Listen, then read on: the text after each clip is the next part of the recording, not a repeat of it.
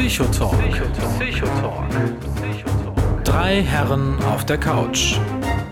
Mit Sebastian Bartoschek, Alexander Hoaxmaster und Sven Rudloff.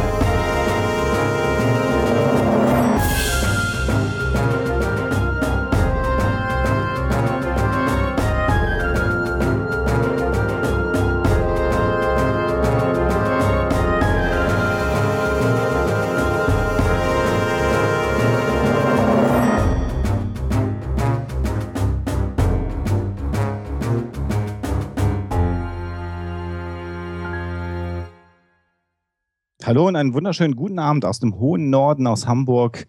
Darf ich euch ganz herzlich zum Psychotalk begrüßen.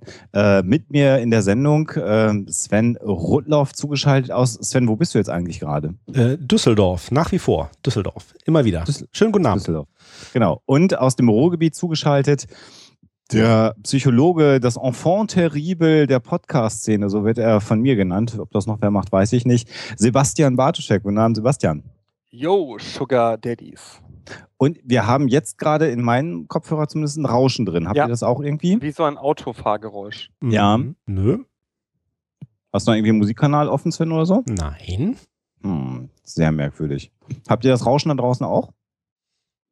Jetzt mal wieder einen Moment warten. Naja, also dann sagen wir da erstmal. Und noch mit dabei, jetzt endlich, endlich mit mehr Zeit, nachdem er NSFW aufgegeben hat, der Hoaxmaster aus Hamburg.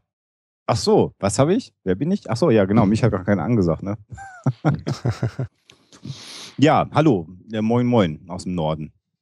Thema der Sendung heute ist zunächst mal Eigentum. Das ist unser Hauptthema in der Sendung. Aber wir wollen uns zum Einstieg mal etwas über das Thema Wissenschaftsethik unterhalten. Und das ist ein Thema, was ja äh, auch gerade für wissenschaftlich kritisch orientierte Menschen, wie wir sie denn alle drei Jahre in der Sendung sind, auch ein spannendes Thema. Denn ganz oft wird ja der Wissenschaft zum Vorwurf gemacht. Langweilig dich jetzt schon, Sebastian? Nee, das, ja, ja, nee, Quatsch. Ne? Zum Vorwurf gemacht, dass die Wissenschaft ja ganz furchtbar böse ist. Und ähm, da ist ja auch so ein bisschen mal die Frage, wie genau ist es denn mit Wissenschaftsethik und was ist damit gemeint und insbesondere Wissenschaftsethik in der Psychologie soll unser Thema heute mal sein. Da gibt es ja so einige interessante Dinge aus der Vergangenheit der Psychologie, über die man sicherlich nochmal reden kann hier in der Sendung und aus der Gegenwart, weil das Thema war ja bei uns aufgekommen äh, im Zusammenhang mit der Facebook-Studie, die herumging. Oh. Und ähm, wo ich glaube, dass, ähm, ich weiß nicht, aber ich hatte die Vermutung, dass Sebastian und ich durchaus da irgendwie leicht unterschiedlicher Meinungen sein könnten, was, also jetzt nicht unbedingt, was die Studie an sich angeht, aber zumindest was so auch so einige wissenschaftsethische Themen angeht. Das wirst du mir, doch, du wirst es mir glauben, Sven. Ich weiß gar nicht mehr, welcher Meinung ich war. du hast eine Meinung, Sebastian? ich habe einen klaren Standpunkt. Ah, gelegentlich. Vor Gott und der Welt. Du glaubst an Gott? Aber das ist eine andere Sendung. Das ist so ein, so ein gegenseitiges Agreement. Ah, okay. Verstehe.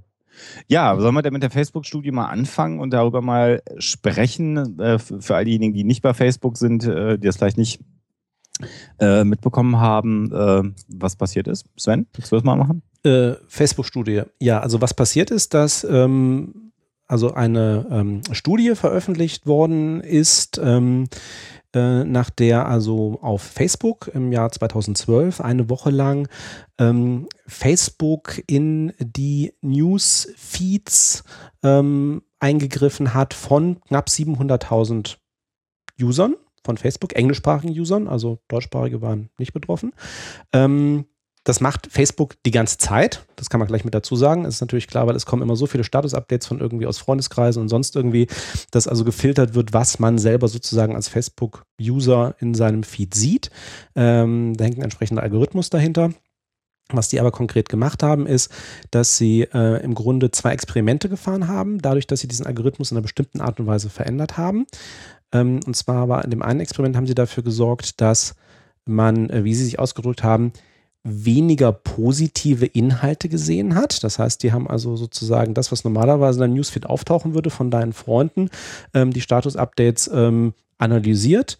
Ähm, auf den Algorithmus komme ich auch noch ein bisschen zurück. Das ist nämlich ein kleines Problem du dabei. kurz sagen, was ein, was ein Algorithmus ist, weil das wissen zwar die meisten da draußen, aber nachdem ich, keinen Scheiß, letztens das in meiner äh, Timeline hatte, dass irgendeine Zeitung geschrieben hatte, dank des Programms Algorithmus, denke ich vielleicht kurzes erklärendes Wort, das wäre ganz nett. Ist was dran, ja. Äh, wörtlich erklären, ähm, also Ich hätte jetzt Zuordnungsvorschrift gesagt.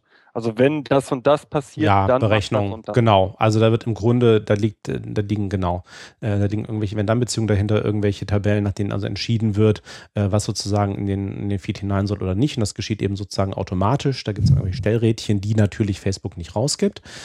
Also was die gemacht haben, die haben sich die, äh, das angeguckt, was normalerweise in deinem Facebook-Feed auftauchen würde und haben sozusagen ähm, systematisch dann im Grunde gesagt, okay, da kommt jetzt irgendwie, da ist eine positive Äußerung, eine emotional, also eine gefühlsmäßig positive Äußerung, ähm, die schiebe ich jetzt mal nicht in deinen Feed mit rein.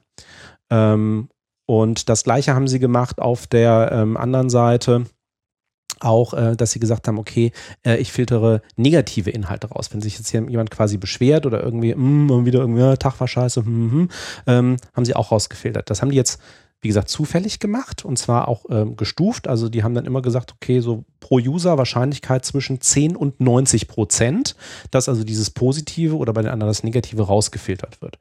Und sie haben gleichzeitig eben auch noch Kontrollgruppen mitlaufen lassen, wo sie einfach ähm, den normalen Newsfeed, ohne jetzt zu gucken, sind da positive, negative Inhalte drin, auch um die gleiche Anzahl, sozusagen den gleichen Prozentsatz auch an Nachrichten auch reduziert haben, damit da auch im Grunde nur eine ähm, äh, eine Reduktion drin ist, damit man es besser vergleichen konnte. Warum haben die das Ganze gemacht? Ähm, es gab die Vermutung und es gab auch Untersuchungen dazu schon in der Vergangenheit, dass man gesagt hat, naja, wenn jetzt irgendwie ähm, verstärkt positive Signale von außen auf mich, äh, auf mich draufprasseln an Emotionen, vielleicht fühle ich mich dann auch selber besser. Und umgekehrt. Also wenn da irgendwie mehr Negative dabei sind, dann fühle ich mich vielleicht selber schlechter. Und das heißt, die haben dann im Nachgang eben auch geguckt, bei den Personen, bei denen sie das gemacht haben, hat sich sozusagen der Anteil der positiven bzw. negativen Äußerungen, die die Leute von sich gegeben haben, verändert daraufhin. Das war die Untersuchung. Ähm, Ergebnis war tatsächlich, ja, es gibt da so, ähm, wie man das erwarten würde, ganz, ganz minimale Änderungen.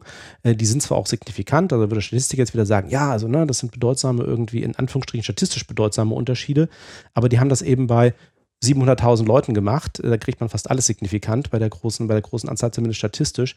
Der Effekt an sich war sehr, sehr klein. Ähm, also ähm, da war was zu sehen, aber im Grunde kaum, kaum praktische Auswirkungen. Warum das Ah, ich, glaub, ich glaube, wir nähern uns der Frage, warum unterschiedlicher Meinung waren. Hm? Mhm, genau. Ähm, aber ähm, warum das Ganze so hochgekocht ist, ist, dass sich zum einen erstmal Leute beschwert haben und gesagt haben, oh, äh, Facebook ähm, greift hier äh, ein in äh, das, was ich auf Facebook sehe. Äh, jeder, der sich mit Facebook mal auseinandergesetzt hat, weiß das. Also, ähm, ne? ne? Also, Und wisst So. ihr was? Facebook schaltet personalisiert Werbung. Hab ich nein, gehört. mein Nein, Gott. hör auf. zugesehen auf Hör YouTube. auf. Du, und ich glaube, die machen sogar Geld damit. Nur weil der Zuckerberg ein Jude ist oder was? Alter, wie bist du denn drauf? Damit hast du jetzt angefangen. Ähm, ähm, der, ähm, Das ging schnell heute übrigens. ja, ne? wie, wie viele Minuten haben wir jetzt? Zwölf. Ja, zwölf okay. ungefähr. Zwölf, ja. Super. Ja, Entschuldigung, Sven. Nee. Also erstmal haben sich Leute darüber aufgeregt, das. Und dann äh, da hat aber Facebook schon gesagt, ja, Moment mal, also abgesehen davon habt ihr sozusagen auch in den Nutzungsbedingungen unterschrieben äh, oder zumindest so nach dem Motto, ne, so irgendwie auf äh, Accept weggeklickt, ähm, dass äh, wir auch sozusagen ähm, auch die Daten, die wir bei euch haben und das, was mit den Feeds passiert, eben auch für Research, also für wissenschaftliche Untersuchungen im Grunde nutzen können. Ähm, so, jetzt muss ich Facebook, muss man gleich von vornherein halten, muss sich per se nicht an irgendwelche wissenschaftsethischen Sachen halten. Das ist ein Unternehmen, die betreiben Marketing, wie wir gerade gesagt haben, das ist deren Geschäftsmodell. Ähm, das muss auch jedem bewusst sein, der da also irgendwie unterwegs ist, dass natürlich, äh, ne, das ist deren Geschäftsmodell, dass die da den Feed manipulieren und versuchen, äh, jemanden in irgendeine bestimmte Richtung zu schieben. Aber ähm, der Witz war, das war eben eine Studie, die veröffentlicht worden ist. Und ja, der Erstautor war tatsächlich jemand von Facebook, aber der zweite und der Drittautor waren an Universitäten angestellte Psychologen. Und ähm, die unterliegen halt wir's wieder. Wissenschaft, ja, wissenschaftsethischen äh, ethischen, ähm, entsprechend äh, ähm, Vorschriften und damit kommen wir zu den Sachen, denen wir normalerweise, als, ne, wenn wir empirisch unterwegs waren, ähm, an den Universitäten eben äh, auch entsprechen mussten.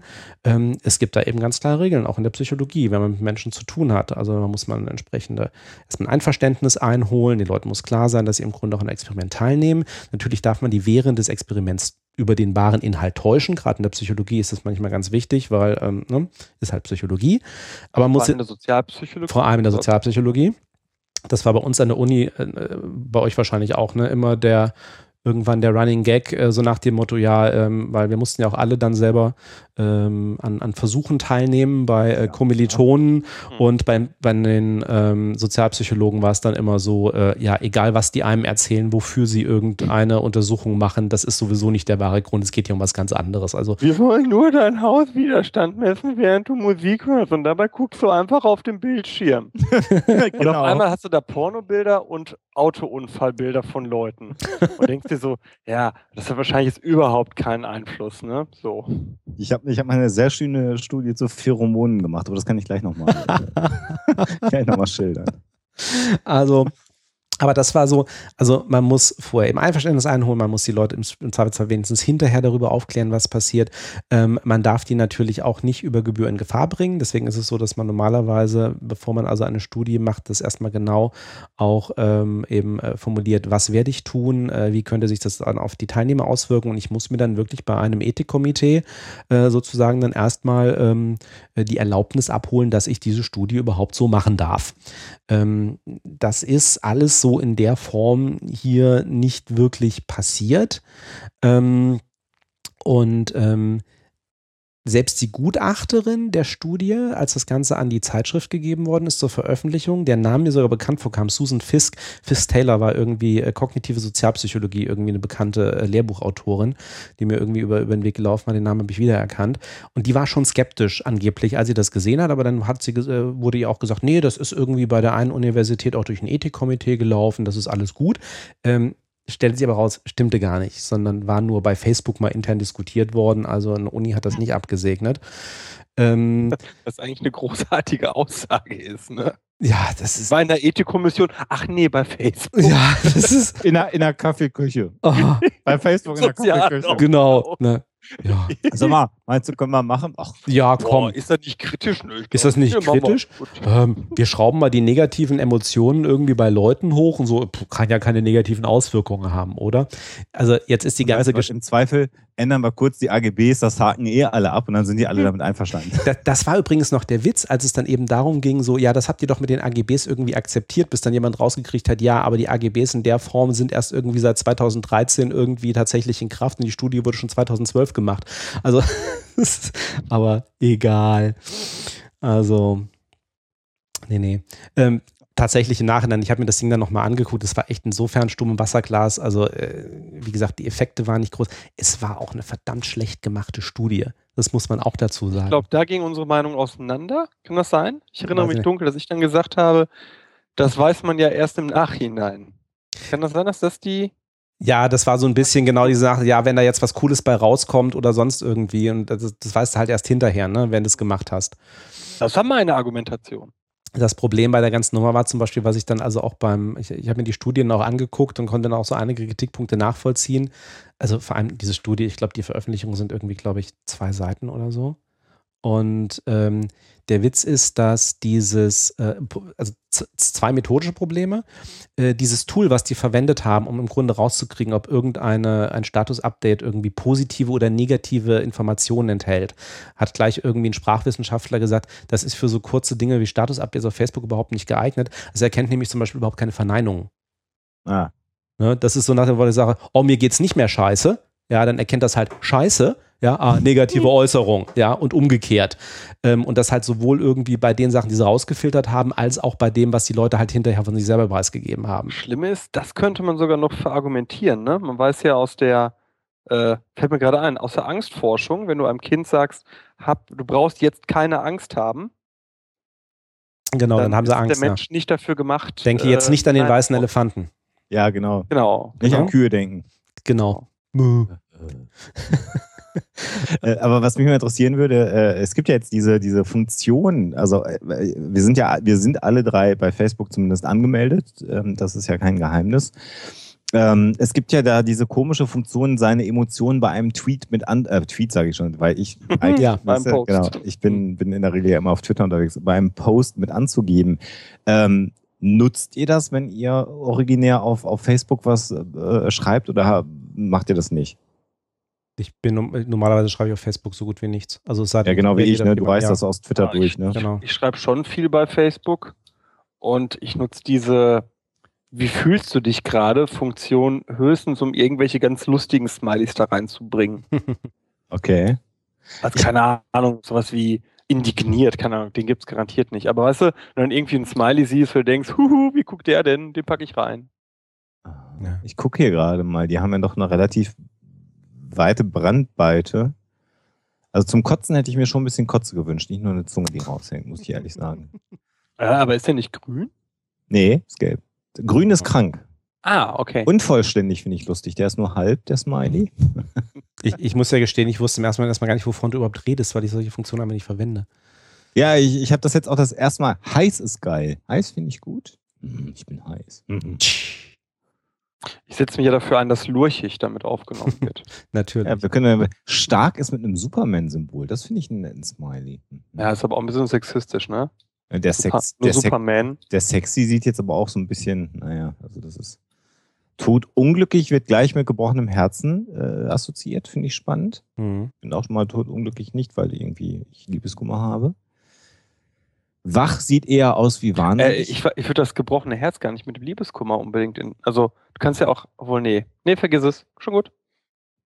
so, das langweilt jetzt auch alle Zuhörer. Äh, das- das wir könnte uns allerdings- angucken und die beschreiben, fällt mir gerade mal Das, könnte, das könnte allerdings auch vom Englischen her sein. Ne? Heartbroken ist nicht nur irgendwie Liebeskummer, sondern Ah, da kommt unser, unser, unser halber Brite wieder durch. Ja. Du hast natürlich recht. Aber dann ist es ein Übersetzungsfehler. Dann haben die wieder geschlammt bei äh, Fahrzubuck. ja, egal. Ah. Ja, also wie gesagt, insgesamt äh, so ein bisschen, bisschen Sturm Wasserglas. Also es, es war gut, dass es irgendwie diskutiert worden ist, ähm, aber letztendlich und tatsächlich war es sogar so, dass, äh, glaube ich, auch einer von den beiden äh, wissenschaftlichen Autoren auch gesagt hat, also ne, im, im Nachhinein so ähm, ne, der ganze Aufwand und tatsächlich, sie konnten auch irgendwie diese ethischen Bedenken dann irgendwie nachvollziehen ähm, für die Ergebnisse, die sie rausgekriegt haben, äh, die halt wirklich lächerlich waren an der Stelle. Weil, achso, das war das zweite Problem, weil die, die, die ähm, Studie ist nämlich offiziell überschrieben mit ähm, äh, experimentelle Belege für eine ähm, äh, also ähm, Massive Scale, ähm, Emotional Contagion, also emotionale Ansteckung durch soziale Netzwerke. Und da haben eben auch andere gesagt, das habt ihr ja gar nicht nachgewiesen. Selbst wenn dem so wäre, dass äh, die Leute dann irgendwie selber irgendwie deutlich mehr positive oder negative Wörter in ihren Facebook-Updates ähm, äh, verwenden, ähm, ist das ein sehr, sehr indirektes Indiz dafür, wie die Leute sich fühlen. Also ob wirklich die Emotionen sozusagen. Äh, ne, Aber lass uns vielleicht mal ein bisschen, ich merke, für mich ist es selbst gerade schon anstrengend, von der Facebook-Studie Ja. weggehen. Lass mich gerade noch einen Satz sagen, Sebastian, weil ich, den, den, der liegt mir schon die ganze Zeit auf, den, auf der äh, Zunge, den wollte ich, ich wollte noch Sven nicht unterbrechen. Ich finde das aber auch gut, dass das so ist, äh, dass da im Prinzip nichts bei rausgekommen ist. Es wäre ziemlich bedenklich, wenn äh, ein System wie Facebook, was ja nur einfach sehr viele Leute nutzen, ähm, in der Lage wäre, äh, deine Emotionen zu manipulieren. Ähm, äh, zum einen steckt da für mich ein sehr mechanistisches Weltbild hinter oder, oder Menschenbild dahinter. Also ich muss nur genug negatives Zeug lesen, äh, ähm, dann kann ich das machen. Die Frage ist ja, also Facebook, viele Leute äh, benutzen das ja völlig unkritisch. Ähm, ist eben, du hast es vorhin schon gesagt, Sven, ein, ein Unternehmen, was mit all dem, was wir da reinschreiben, reinstellen, an Fotos machen soll, irgendwie auch Gewinn erwirtschaften möchte. Und es ist doch relativ beruhigend, dass die nicht in der Lage sind, oder noch zumindest nicht in der Lage sind, ähm, direkt so deinen emotionalen Zustand Ja. manipulativ zu beeinflussen. Das finde ich Da muss ich jetzt doch mal reingrätschen. Ähm, Ja, ich hab jetzt- Schlussfolgerung ist logisch falsch. Ah ja, okay. Ähm, also, wir haben eine Studie, die zeigt, dass es einen Effekt gibt, also dass Ja. es funktioniert. Der Ja. Sven hat gut dargelegt, warum diese Studie methodisch schwach ist. Das heißt, wenn Sven voll und ganz recht hat und die Kritik, dann ist diese Studie nicht in der Lage zu zeigen, dass es diesen Effekt gibt. Genau. Die Schlussfolgerung, dass es diesen Effekt nicht gibt, ist was völlig anderes. Hast du Das völlig stimmt. recht, das hast du sehr schön gesagt. Also diese Studie hat das zumindest nicht nachgewiesen und ich hoffe, dass es niemals eine Studie geben wird, die das nachweist, weil ich das äh, unangenehm finden würde und tatsächlich glaube ich, nach dem, was ich auch in meinem Studium gelernt habe, dass so einfach Emotionen nicht zu beeinflussen sind, wobei tatsächlich sowas wie so, also emotionale Ansteckung, wenn man es denn mal so ganz wortwörtlich übersetzt, durchaus relevant ist. Also jeder kennt das, wenn er sich mit ein paar Kumpels trifft und einer hat echt richtig Liebeskummer und ist scheiße drauf. Ähm, das ist so über diese Empathieschiene. Äh, kann das schon dazu führen, dass ein Abend, der eigentlich als lustig geplant war, dann doch eher ein trauriger Abend wird, weil sich alle Leute um äh, die eine Person kümmern und die Gesamtstimmung ein bisschen gedämpft wird. Ähm, aber das ist natürlich dann direkter äh, emotionaler Kontakt zu jemandem. Das ich da auch nochmal klugscheißen. Ich glaube, das ist ganz viel auch, das hatten wir schon mal in einer anderen Folge, so äh, Stichwort Selbstwirksamkeit, also Frage, äh, bestimme ich, wie ich mich fühle, interner Locus of Control oder kommt das von draußen, mhm. externer Locus of Control? Und ich glaube, dass das eine Kontrollvariable wäre, die man in so einem Design erfassen müsste. Und ich glaube, dass bei Menschen, die einen starken externen Locus of Control haben, also hoch abhängig von dem sind, was von außen an sie rangetragen wird für ihr eigenes Selbstbild, dass die sehr stark, und das erlebe ich bei Jugendlichen äh, immer wieder, dass die unglaublich stark von dem beeinflusst werden, was die in sozialen Netzwerken sehen, erleben, lesen, hören, was für uns oft nicht nachvollziehbar erscheint, weil wir meist äh, ja, eine gewisse äh, Reife haben, einen gewissen internen Locus of Control und wir deswegen nicht nur, weil irgendwer äh, irgendwas postet, daraus eine, eine, eine, ähm, einen Appell für uns ableiten würden. Wobei ich da sagen muss, also ich bin ja äh, eher so ein Twitter-Heavy-User und lese da auch sehr viel, dass es schon auch Situationen gibt, wo mich ähm, Personen oder Personengruppen auf Twitter runterziehen, so möchte ich das formulieren. Und da bin ich ja anders als du, Sebastian. Das ist ja bekannt, dass du nicht mutest oder so. Ich äh, neige dann auch tatsächlich dazu, wenn jetzt gerade eine Debatte relativ hochkocht, wo ich merke, dass mit jedem Tweet, den ich über so eine Debatte lese, meine emotionale Involviertheit größer wird. Das heißt, ich ärgere mich. Ich diskutiere in der Regel nicht auf Twitter, weil das auch gar nichts bringt, da zu diskutieren. Aber ich merke, wie ich mich dann ärgere und wie ich sage, das ist doch Quatsch, was ihr da schreibt, zum Beispiel in irgendeinem beliebigen Kontext, dass ich dann schon auch dazu übergehe, zu sagen, jetzt mute ich das ganze Thema, den Hashtag oder die Leute erstmal für einen Tag oder eine Woche, ähm, weil ich dann einfach mir eine Quelle, über die ich mich ärgern könnte, einfach dann erstmal wegnehme. Ähm, und äh, mir geht's damit deutlich besser, weil dann muss ich nichts lesen, über das ich mich ärgere oder mich ärgern würde oder merke, dass ich mich ärgere. Ähm, das ist so mein Umgang mit den, mit den sozialen Medien. Also da gibt's schon auch einen Einfluss. Das heißt aber nicht, dass dafür folge ich dann auch zu vielen Leuten. Also wenn bei den, weiß nicht, über 1000 äh, Personen, denen ich auf Twitter folge, also wenn es da allen schlecht geht, dann ist auch irgendwas passiert, das nahezu die ganze, die ganze Welt irgendwie berückt. Dann geht es mir wahrscheinlich auch schlecht, aber dann ging es mir auch vorher schlecht, bevor ich darüber gelesen habe. Das würde ich mal so postulieren. Aber insofern hast du völlig recht mit dem internen, externen Locus of Control. Aber manchmal habe ich auch einfach nicht Bock, Scheiße zu lesen. Und dann mache ich die weg. Wissenschaftsethik. Genau. Sebastian wollte auf, genau. Wollte wieder zurück. Entschuldigung. Genau. Entschuldigung, dass, Entschuldigung, nee, keine Entschuldigung. Habe. Nein, nein, nein. Nee, ist ja gut, Sebastian. Ist ja ein Zeichen der Zeit bei uns beiden. Ich muss dazu sagen, ich habe auch diverse Facebook-Diskussionen ähm, der letzten Tage dann mal gemutet, wo die beiden Kollegen da waren. Das wurde dann doch, ja, das hat mich dann auch zu stark emotional involviert. Ähm, Wenn ja. du jetzt hier wärst, Rudolf, ich würde dich jetzt gerade echt knuddeln. Das ist so süß, wie du in diese peinliche Schweige-Situation reingesprochen hast. Fandest du das peinlich, Sebastian? Von dir schon. da sind wir ja wieder beim Thema. Hast du denn auch was vorbereitet für heute, Sebastian? Ich habe äh, was vorbereiten lassen lassen. Und ich grüße ihn ganz äh, lieb. Mein, mein aktueller Praktikant, der Nico, äh, ist riesen Psychotalk-Fan und äh, hört uns wahrscheinlich auch heute Abend live. Und ohne den Nico hätte ich äh, all diese Studien, die ich hier liegen habe, nicht äh, liegen gehabt. Denn äh, ausnahmsweise hatte ich nicht die Zeit, mich äh, vorzubereiten, wie ich das sonst immer habe. Ich gebe dann ja immer die Sachen an Sven weiter und der tut dann immer so, als hätte er die recherchiert. äh, das ist aber natürlich so. Aber Wissenschaftsethik, ich habe ein ganz grundsätzliches Problem mit Wissenschaftsethik. Du hast ein grundsätzliches Problem mit Wissenschaftsethik. Ja, ja. ja. Und zwar ist, dass der Ethikbegriff ja ein fluider ist. Und mein anderes großes Problem, das ich seit Jahr, seit Jahren, mittlerweile schon seit Jahr, einem Jahrzehnt mit mir rumtrage, ist die Frage, was mache ich eigentlich mit Studien, die auf unethischem Weg gewonnen wurden?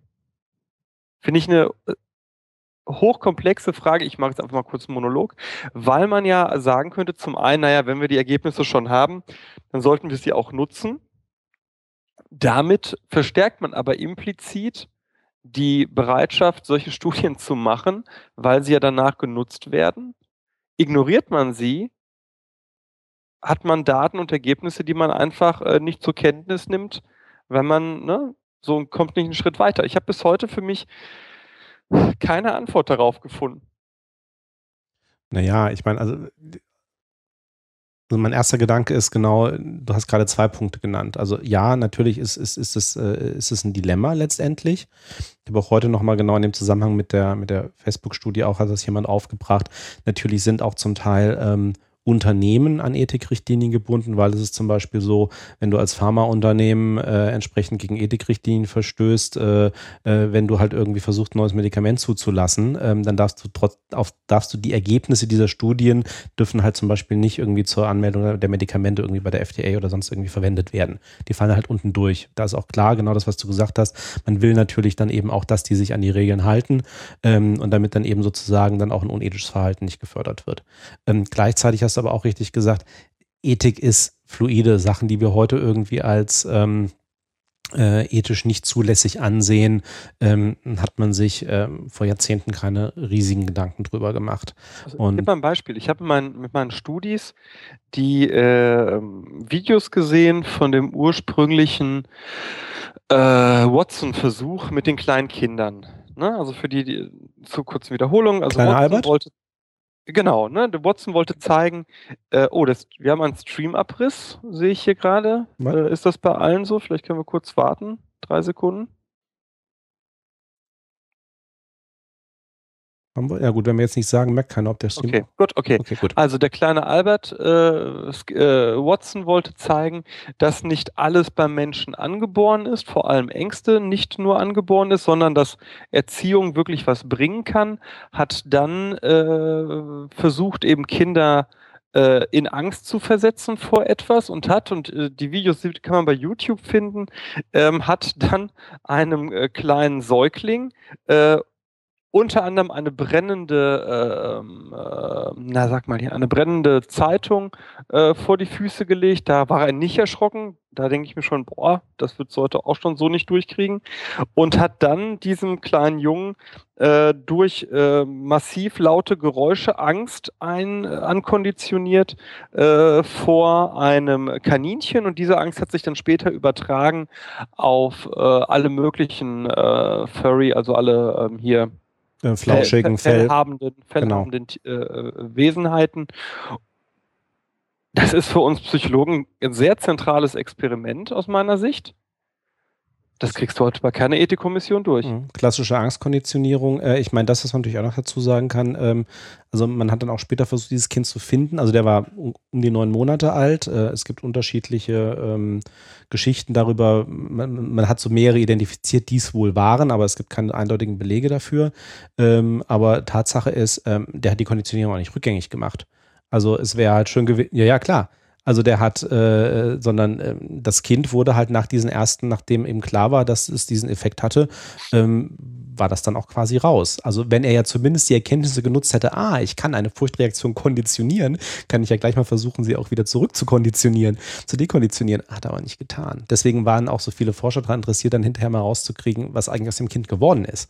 Also äh, hat das dann sein Leben lang Angst vor irgendwie Fälligem gehabt? Äh, ja, warte mal, und es gab doch da diese Lösung, ähm, dass vermutlich einer der Fälle, der im Psychoanalytischen so groß ist, äh, ein erwachsener Mann, nämlich der Angst hatte vor so Fellsachen, da gibt es eine psychoanalytische Abhandlung. Mm, war das auch nicht, ne, ich will mal, nee, Hans war das Pferd, aber es war irgendeiner, der was irgendwie auch mit Pferden oder ja, so, ne? Ja, genau, genau. Und da vermuten einige, äh, dass das in Wirklichkeit der kleine Albert war, in groß. Das würde auch zeitlich passen. Aber ganz kurz zu der Thematik als solcher zurück, ne? Würdest du heute nicht mehr durchkriegen. Mhm. Ja, äh, also ich, ich würde gerne gleich auch noch was zur Milgram-Studie auf alle Fälle mhm. sagen, weil das ist, glaube ich, der absolute Klassiker, wenn es um Wissenschaftsethik geht. Aber äh, ein anderer Punkt, ähm, äh, Wissenschaftsethik ähm, in einem Bereich, ähm, der, äh, da bist du wahrscheinlich auch nochmal dich dran, Sebastian, im Bereich so der Pränataldiagnostik und der ganzen Geschichte, all das, was heutzutage mit Genetik äh, im Rahmen von Fortpflanzung auch beim Menschen möglich ist. Äh, das ist für mich ein ganz spannendes Feld, wo wir immer wieder äh, mit jeder neuen Studie, mit jedem neuen äh, Testverfahren, mit jedem neuen Untersuchungsverfahren, was äh, Frauenheilkundlern an die Hand gegeben wird, ähm, ja, an so eine Grenze stoßen, äh, zu dem, was möglich ist und was man ethisch-moralisch noch möchte. Und da geht es noch nicht mal darum, ob die Studie vernünftig gemacht ist, Mhm. sondern letztendlich, ob das, äh, da bin ich dann bei dem Punkt, den du auch genannt hast, ob das, was äh, überhaupt hinter dieser Studie steckt, überhaupt gewollt ist von unserer Gesellschaft. Also wir sind ja schon sehr weit dran an der Eugenik. Wir äh, sind in einem Bereich, wo wir wirklich inzwischen äh, diagnostisch ganz, ganz, ganz viel herleiten können, schon allein nur, wenn wir uns das Genmaterial des Mutters und des Vaters anschauen. Und da muss noch nicht mal eine Eizelle befruchtet sein. Und ähm, äh, da ist doch tatsächlich die spannende Frage, und das ist für mich so ein Punkt, das ist ein ganz weiter Bogen, das weiß ich, bitte mich nicht dafür schlagen, aber das ist genau wie mit der Atombombe. Als man die Technologie hatte, hätte man ja auch sagen können, man baut einfach nicht eine Waffe mit, mit, mit dieser unfassbaren Energie. Man hat natürlich die Waffe gebaut und jetzt ist man an einem Punkt, wo man sagen kann, man kann im Prinzip, bevor das Kind geboren wird, entscheiden, ob das Kind Mhm. mit einer relativen Wahrscheinlichkeit gesund ist oder nicht, beziehungsweise gerade bei bestimmten Gendefekten, Entschuldigung, kann man relativ klar sagen, ob das Kind einen Defekt haben wird oder nicht. Und äh, da ist ja so die Frage, was, was macht man denn damit? Ja. Also wendet Mhm. man diese Verfahren A an und, und B, wenn man denn dann weiß, wenn ihr beide ein Kind zeugt, dann wird das einen bestimmten Def äh, Defekt haben. Nee, das weißt du nämlich Aber- noch nicht. Also Ja, das Problem natürlich. ist, was eine Wahrscheinlich, nee, also ich glaube, ja, genau die ja. Thematik haben wir hier mehrere Tage lang diskutiert zu Hause, Okay. als es um diese pränatale Diagnostik geht. ja, Du triffst eine Wahrscheinlichkeitsaussage Mhm. und habe ich ja gesagt, also mit einer gewissen Wahrscheinlichkeit. Ja, aber danach hattest du gesagt, äh, dass ihr ein Kind kriegt, das das und das hat. Ja, gut, also Das ist ein grundlegender Unterschied. überspitzt. Ne? Ja, ja, okay. Aber die Äh, Frage für, ist ja, die als Elternteil. die, ne? die Testverfahren entwickeln sich aber weiter, ne?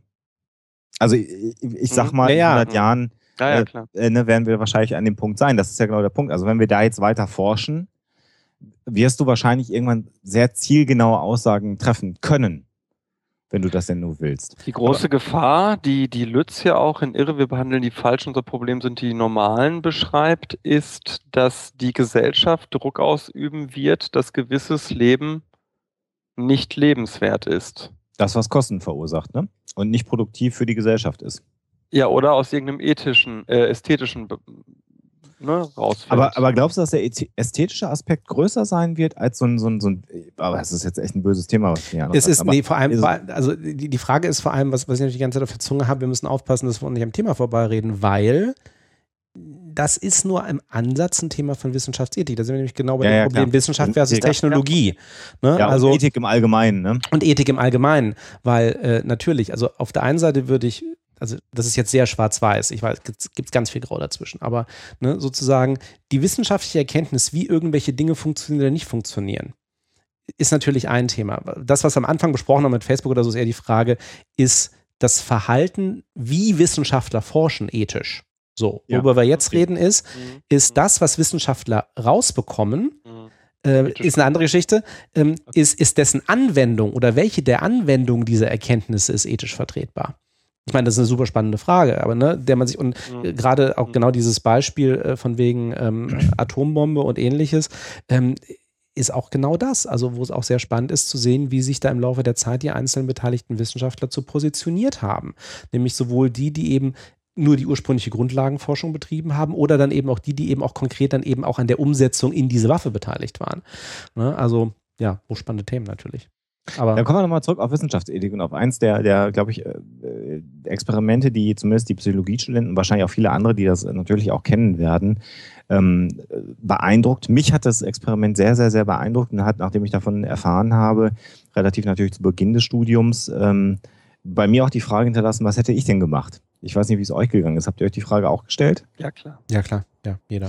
Ähm, für all diejenigen, die das Experiment nicht kennen, Milgram-Experiment ist ein äh, Experiment. Äh, eigentlich waren es dann viele Experimente, aber das ursprüngliche Experiment hat 1961 in New Haven stattgefunden.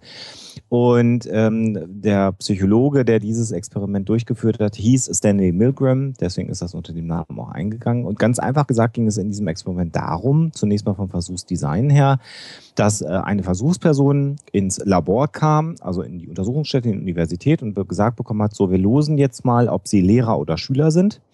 Ähm, dann hat er losgezogen. Ähm, zu diesem Zeitpunkt begann die Manipulation, denn die Personen, die da hingekommen sind, waren immer Lehrer. Äh, das wussten die nur nicht. Und äh, die andere Person hat immer als Schüler äh, das losgezogen und war aber ein Schauspieler. Das heißt, sowohl der Versuchsleiter, der das Ganze moderiert hat, als auch der sogenannte Schüler waren Schauspieler und nur der dann ausgeloste, in Anführungsstrichen, Lehrer war also eine echte Versuchsperson, die an der Studie teilgenommen hat. Und das Design sah letztendlich nur vor, dass ein Schüler ähm, eine ganz einfache Wortzuordnungsaufgabe lösen sollte. Und immer dann, wenn er einen Fehler machte, sollte der Lehrer durch einen Elektroschock den Schüler bestrafen. Ähm, so. Ähm, und es sollte dann also das Lernverhalten untersucht werden unter Einsatz von Bestrafung. Das war das grundsätzliche Design, so wurde es den Versuchspersonen geschildert. In Wirklichkeit war dieses Experiment seinerzeit angelegt worden, weil man eigentlich herausfinden sollte und erklären sollte, wie es zu den Verbrechen äh, aus dem nationalsozialistischen Regime kommen konnte. Man hatte durchaus die Vermutung zur damaligen Zeit, dass der Deutsche, ich sage das gerne so überspitzt, so eine Art übersteigertes Gehorsamsgehen, ganz blöd gesagt, hat. Und dass deshalb überhaupt das, was im Dritten Reich stattfinden konnte, nur stattfinden konnte, weil der Deutsche an sich gerne auf Befehle ähm, hört. Und man wollte also einen Versuch machen, um äh, letztendlich ja zu beweisen, dass Amerikaner niemals einfach nur irgendwelchen Befehlen gehorchen würden. Das war so eine grundsätzliche Idee. Äh, man hat dann dafür gesorgt, 60er Jahre, dass, die, dass der Schüler äh, ein, ein sympathischer, hellhäutiger, das muss man einfach mal dazu sagen, Mensch war. Es sollte also auch kein, kein dunkelhäutiger Mensch sein, weil man da vielleicht auch gedacht hatte, vielleicht hm, hat das einen Einfluss. Und was passierte nun? Also die Energie, die per Stromstoß hinzugefügt wurde, steigerte sich von 75 Volt, das war so der erste Stromschlag, den man erteilt hat, bis äh, 300 oder über 330 Volt letztendlich. Ähm, das hatte man als Lehrer so vor Augen. Man hatte so ein Pult und musste dann also immer mehr Stromstöße geben. Und es gab, man sah den Schüler nicht, man hat aber vor diesen Tisch gesehen, an dem der Schüler sah. Äh, und das sah so ein bisschen aus wie so ein elektrischer Stuhl. In Amerika durchaus ein Bild, was den Leuten ja bekannt war. Und ähm, es gab dann aufgezeichnete Reaktionen des Schülers. Und zwar ging das von Grunzen über Schmerzensschreie bis zu so einem äh, äh, Spruch, ich will nicht mehr mitmachen, dann äh, Schreie bei 200 Volt, die richtig schlimm klangen. Äh, bei 300 Volt war es dann so, dass der Schüler nicht mehr antworten wollte. Und wenn man also mehr als 330 Volt Stromstöße verteilt hat, kam gar keine Reaktion mehr, sodass man vielleicht vermuten musste, dass der Mensch, äh, dem man jetzt gerade Stromschocks gibt, gar nicht mehr reagieren kann. Da würde jetzt jeder sagen, mache ich doch nicht. Und ähm, erstaunlicherweise haben die allermeisten der Versuchspersonen bis über 300 Volt Stromstöße gegeben. Sie haben zwar zwischendurch gesagt, ach, eigentlich würde ich das jetzt nicht mehr machen wollen. Und dann gab es vier Sätze, die der Lehrer diesen Versuchspersonen mitgeteilt hat. Und diese Sätze waren standardisiert. Die sollten auch nicht drohend sein, sondern sehr sachlich sein. Der erste Satz war, also immer dann, wenn jemand sagte, sind Sie sicher, dass wir weitermachen sollten oder ich würde lieber aufhören, dann gab es in Staffelung diese vier Sätze. Und nach der ersten Aussage, ich würde lieber aufhören, kam der Satz, bitte fahren Sie fort oder bitte machen Sie weiter. Wenn das zweite Mal Zweifel am äh, Experimentaldesign geäußert wurden, kam dann der Satz, das Experiment erfordert, dass Sie weitermachen. Der nächste Satz, die nächste Stufe war dann der Satz, Sie müssen unbedingt weitermachen. Und der vierte Satz war, Sie haben keine Wahl, Sie müssen weitermachen.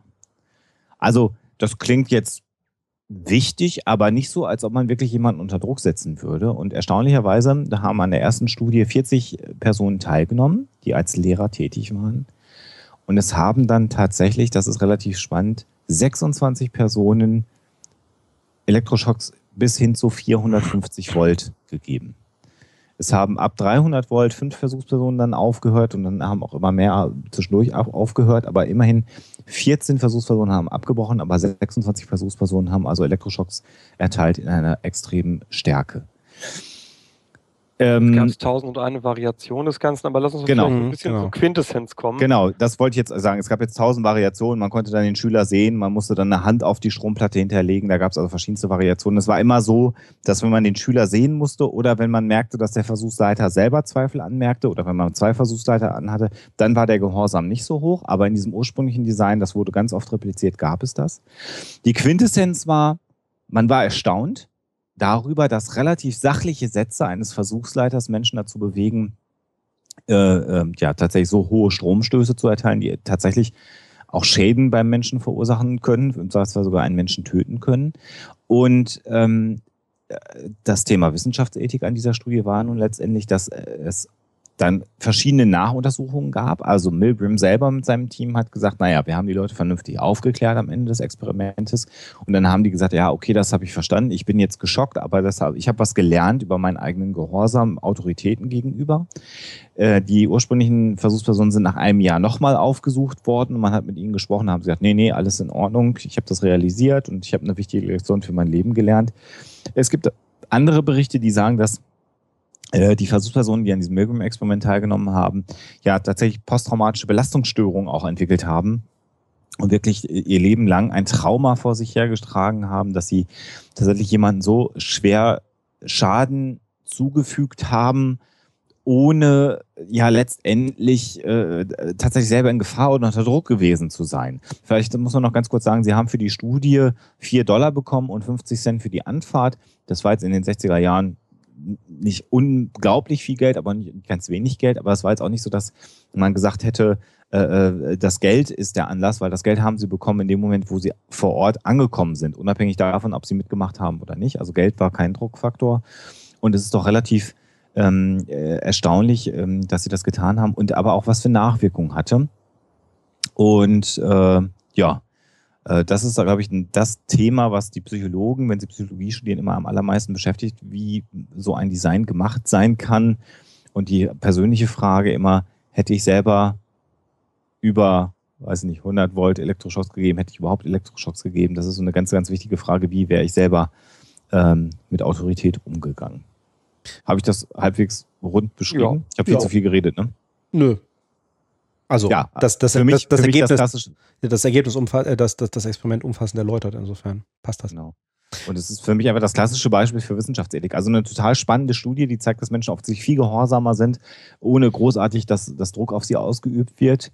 Solche, äh, solche, Studien haben wir ja gerade in dem Bereich, also bei der Frage, was ist, wo kommt das Böse her, haben wir solche Studien häufiger, ja. die dann kritisiert werden, äh, wenn das Ergebnis ist, es gibt nicht einen Persönlichkeitszug, sondern jeder Mensch kann unter den richtigen Bedingungen zu einem Monster werden. Mhm. Ja. Und zwar müssen diese Bedingungen noch nicht mal unfassbar extrem sein. Das ist ja das Spannende dabei. Ne? Mhm. Mir fallen gerade noch andere, ne? Zimbardo ist bekannt, Sheriff kennt vielleicht der eine oder andere. Die, die, die Kernfrage, deswegen seid mir nicht böse, ich will nochmal zum, das Thema ist ja heute hier nicht das Böse, sondern die Frage, ja. ähm, Wissenschaftsethik, sind solche Versuche bedenklich oder anders? Nein, ich wollen wir solche Versuche machen? Ist ja eigentlich die Kernfrage. Also ich, ich will damit mal mit was anderem äh, kontern. Ich habe so eine schöne Ausstellung davon gefunden, wie man heute eigentlich psychologische Studien machen soll. Ähm, ähm, also so eine Art Guideline darüber, ähm, wie, was, was man machen soll und was man nicht äh, tun soll. Jetzt muss ich das nur gerade wiederfinden, wo ich das hier hingetan habe. Und zwar die aktuellen ethischen Grundsätze, für die auch die meisten Unis heute zeichnen, sind ähm, Kosten und Nutzen eines Experiments gegeneinander abzuwägen. Banal, aber gut. Ähm, die an einem Experiment Beteiligten sollen persönliche Verantwortung übernehmen. Also die Forscher sind verantwortlich für das Einhalten von ethischen Richtlinien. Die Versuchspersonen sollen freiwillig am Versuch teilnehmen, das ist ganz wichtig. Und der vierte Punkt, und da kommen wir jetzt zu der Frage, die du gesagt hast, Sebastian, auch zu diesem Milgram-Experiment. Die Versuchspersonen sind vor Schäden zu schützen. Negative Folgen des Experimentes sind auszuschließen. Finde ich ich persönlich einen wichtigen ähm, äh, Grundsatz. Der fünfte äh, Punkt, der hier genannt wird, sind, dass Versuchspersonen sollen über das Experiment informiert sein. Die Durchführung des Experimentes sollte auf einen klaren und fairen Übereinkunft beruhen. Das ist ja manchmal, hm, es gibt ja verdeckte Studien, der Versuchsleiter sollte offen und ehrlich sein Und dann aber als Punkt 7, die Versuchspersonen sind nach dem Experiment über dessen Zielsetzung und Resultate aufzuklären, was ja auch mal ganz wichtig ist. Und letztendlich das achte ist dann nochmal eine Vertraulichkeitsklausel, dass eben das, was da passiert, vertraulich behandelt wird und im Idealfall auch anonymisiert ist und nicht die einzelne Person in den Fokus der Studie gerückt wird. Was übrigens uns heute selbstverständlich vorkommt, wenn man mal Studien liest aus den äh, 20er Jahren oder so, da war es ganz üblich, weil man dann noch nicht äh, an Hinz und Kunz getestet hat, dass die einzelnen Versuchspersonen namentlich benannt sind und Mhm. im Dank auch nochmal vorkommen, weil eben der Klaus Dieter mitgemacht hat und der Hans-Peter und so weiter und so fort. Ne? Also Mhm. das ist, kommt uns heute selbstverständlich vor, war aber vor 100 Jahren äh, genau andersherum. Da Mhm. wäre man sauer gewesen, wenn man das anonymisiert hätte. Vor Und allem, um, vor, vor allem ist es so, weil, weil du es auch erwähnt hast, von wegen, dass die Menschen nicht zu Schaden kommen.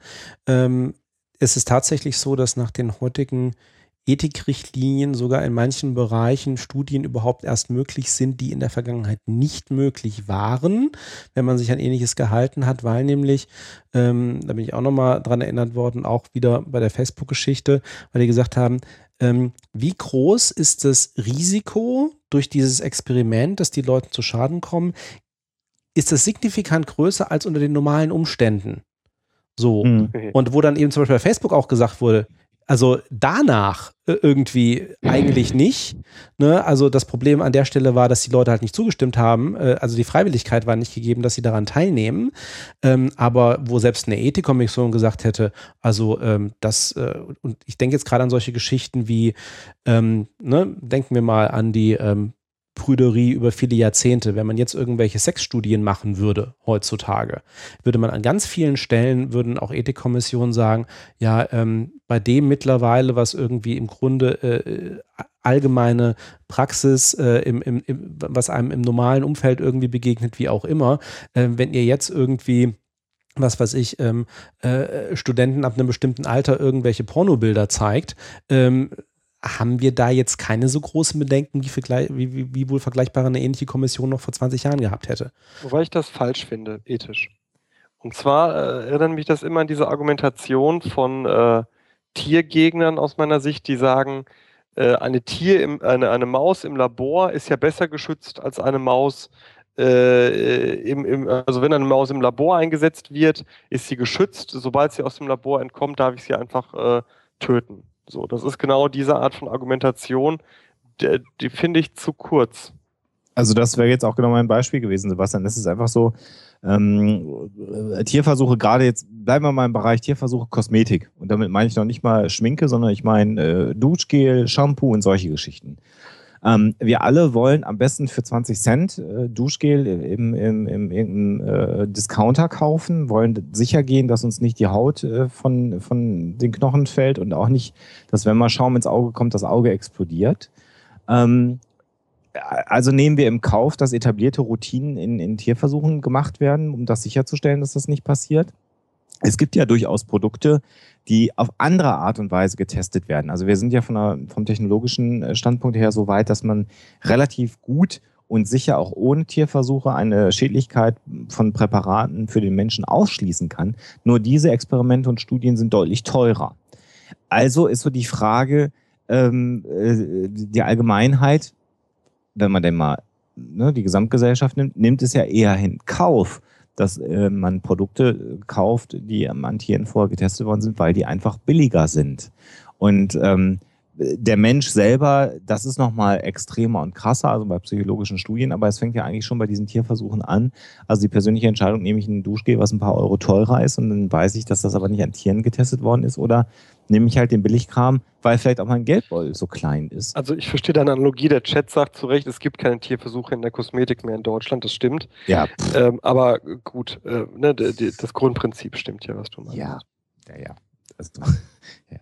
Ja, Es ist ging mir Frage, auch, es, ob, es, ob, ob Substanzen auch aus dem Ausland dann eingekauft werden, die in sonst wo in Botswana getestet wurden und dann werden die in Deutschland getestet, weil man weiß, dass die unschädlich sind. Also das ist so auch ein bisschen Augenwischerei an der Stelle. Es geht mir eigentlich nur darum, also dass ich, dass ich grund, grundsätzlich ja solche, solche Ethikrichtlinien richtig finde, ähm, weil ähm, sie eben die Forscher dazu anhalten, eben genau zu planen, zu dokumentieren, sich vorher halt Gedanken zu machen. Es kommt auch die Frage im Chat, ja, konnte denn Milgram vorher wissen, dass es zum Beispiel zu solchen äh, Belastungsstörungen kommt durch, durch, Mhm. durch das Ganze? Kann man jetzt nicht mehr sagen, aber zumindest ne, kann man so, ne, kann man von dem, was man bis jetzt weiß, sich entsprechend Gedanken machen, hat man das reflektiert, was man da tut. Ähm, aber auf der anderen Seite, das beantwortet nicht Sebastians Frage, so, ähm, ja, wa- was, was für Untersuchungen wollen wir denn tatsächlich machen? Was soll, wel- welche Möglichkeiten sollen es denn gegeben sein? Das hat genau diese Abwägungsfrage. Aber zumindest ist man dazu angehalten wird, sich darüber Gedanken zu machen. Ich möchte eine Analogie ziehen. Ich hatte ja vor einiger Zeit meine Begegnung mit dem Presserat.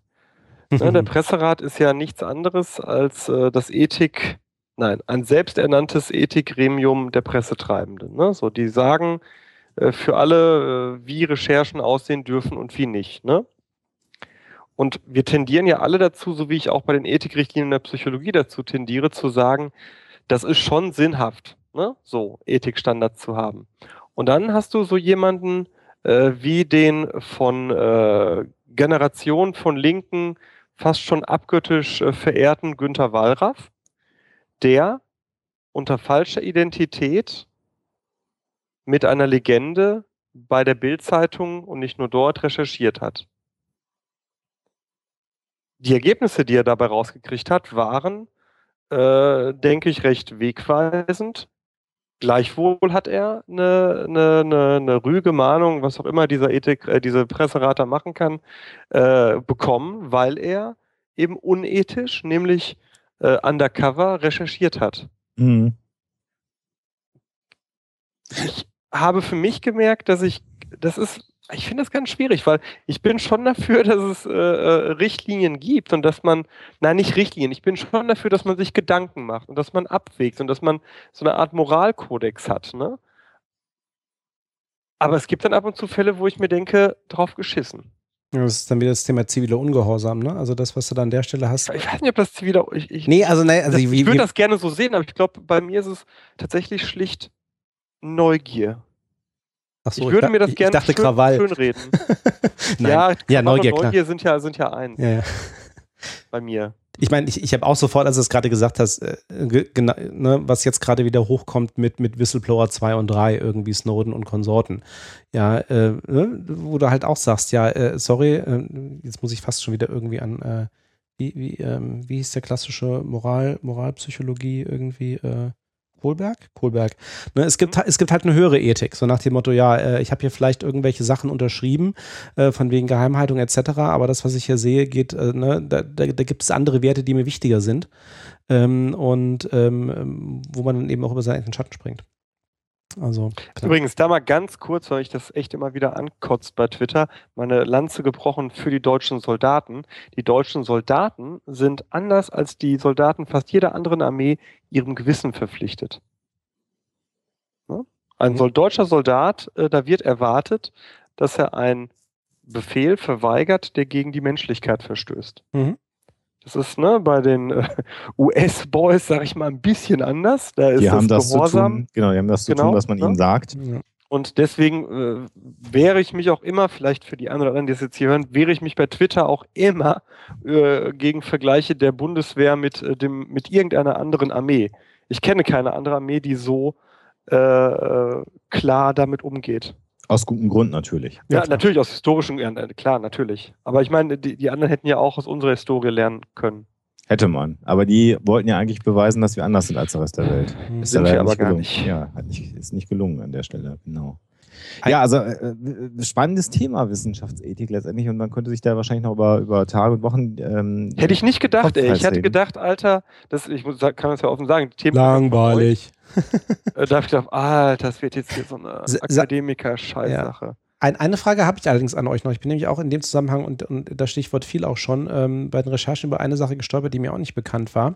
ja. Ähm, äh, seid ihr euch der bewusst, äh, seid ihr euch bewusst über der Kritik, über die Kritik an dem Stanford Prison Experiment von Zimbardo? Oh, ich habe das und mal gelesen. Nicht, und, zwar, und zwar nicht aus ethischen Gründen, sondern. Nee, der hat verfälscht. Ne? Ja, genau, der hat verfälscht. Das, das wusste ich ja. nämlich gar nicht. Ah, und zwar ist. Doch, das ich. Und ja, zwar, doch. also, also ganz, äh, ganz kurz, weil es vorhin gefallen, also äh, ist in ähnlicher Liga wie die Milgram-Geschichte. Äh, Zimbardo hat ein Experiment gemacht, wo er im Grunde äh, eine Gruppe sich von, von Teilnehmern gesucht hat, die äh, also auch in Anführungsstrichen nach Persönlichkeitstests eigentlich vollkommen durchschnittlich waren, hat die rein zufällig aufgeteilt in zwei Gruppen, hat gesagt, ihr seid jetzt die Wärter in einem Gefängnis, ihr seid jetzt die Gefangenen und hat das Ganze mal laufen lassen. Und äh, so die Story. Ähm, und dann ist das Ganze halt nach ein paar Tagen eskaliert, mit dahin, dass die Wärter sich also zusammengerottet haben, irgendwie, äh, irgendwie äh, äh, sadistisch sich gegenüber den, äh, den Gefangenen verhalten haben, in Anführungsstrichen, etc., etc. Wie gesagt, die Sache irgendwann abgebrochen wurde. Ähm, ich habe Zimbardo auch mal, ich glaube, das habe ich auch im Psychotalk vielleicht schon mal erwähnt, ähm, auch mal live gesehen. Der hat ähm, dann also das war in äh, Anfang der 70er Jahre, als dieses Experiment gemacht worden ist. Wie gesagt, mit ähnlichen Konnotationen wie bei, Mil wie bei dem Milgram-Experiment, dass äh, es allein reicht, so du hast jetzt eine Rolle und du bist in einer, in einer bestimmten Situation und da ist erstmal deine zugrunde liegende Psyche in Anführungsstrichen egal.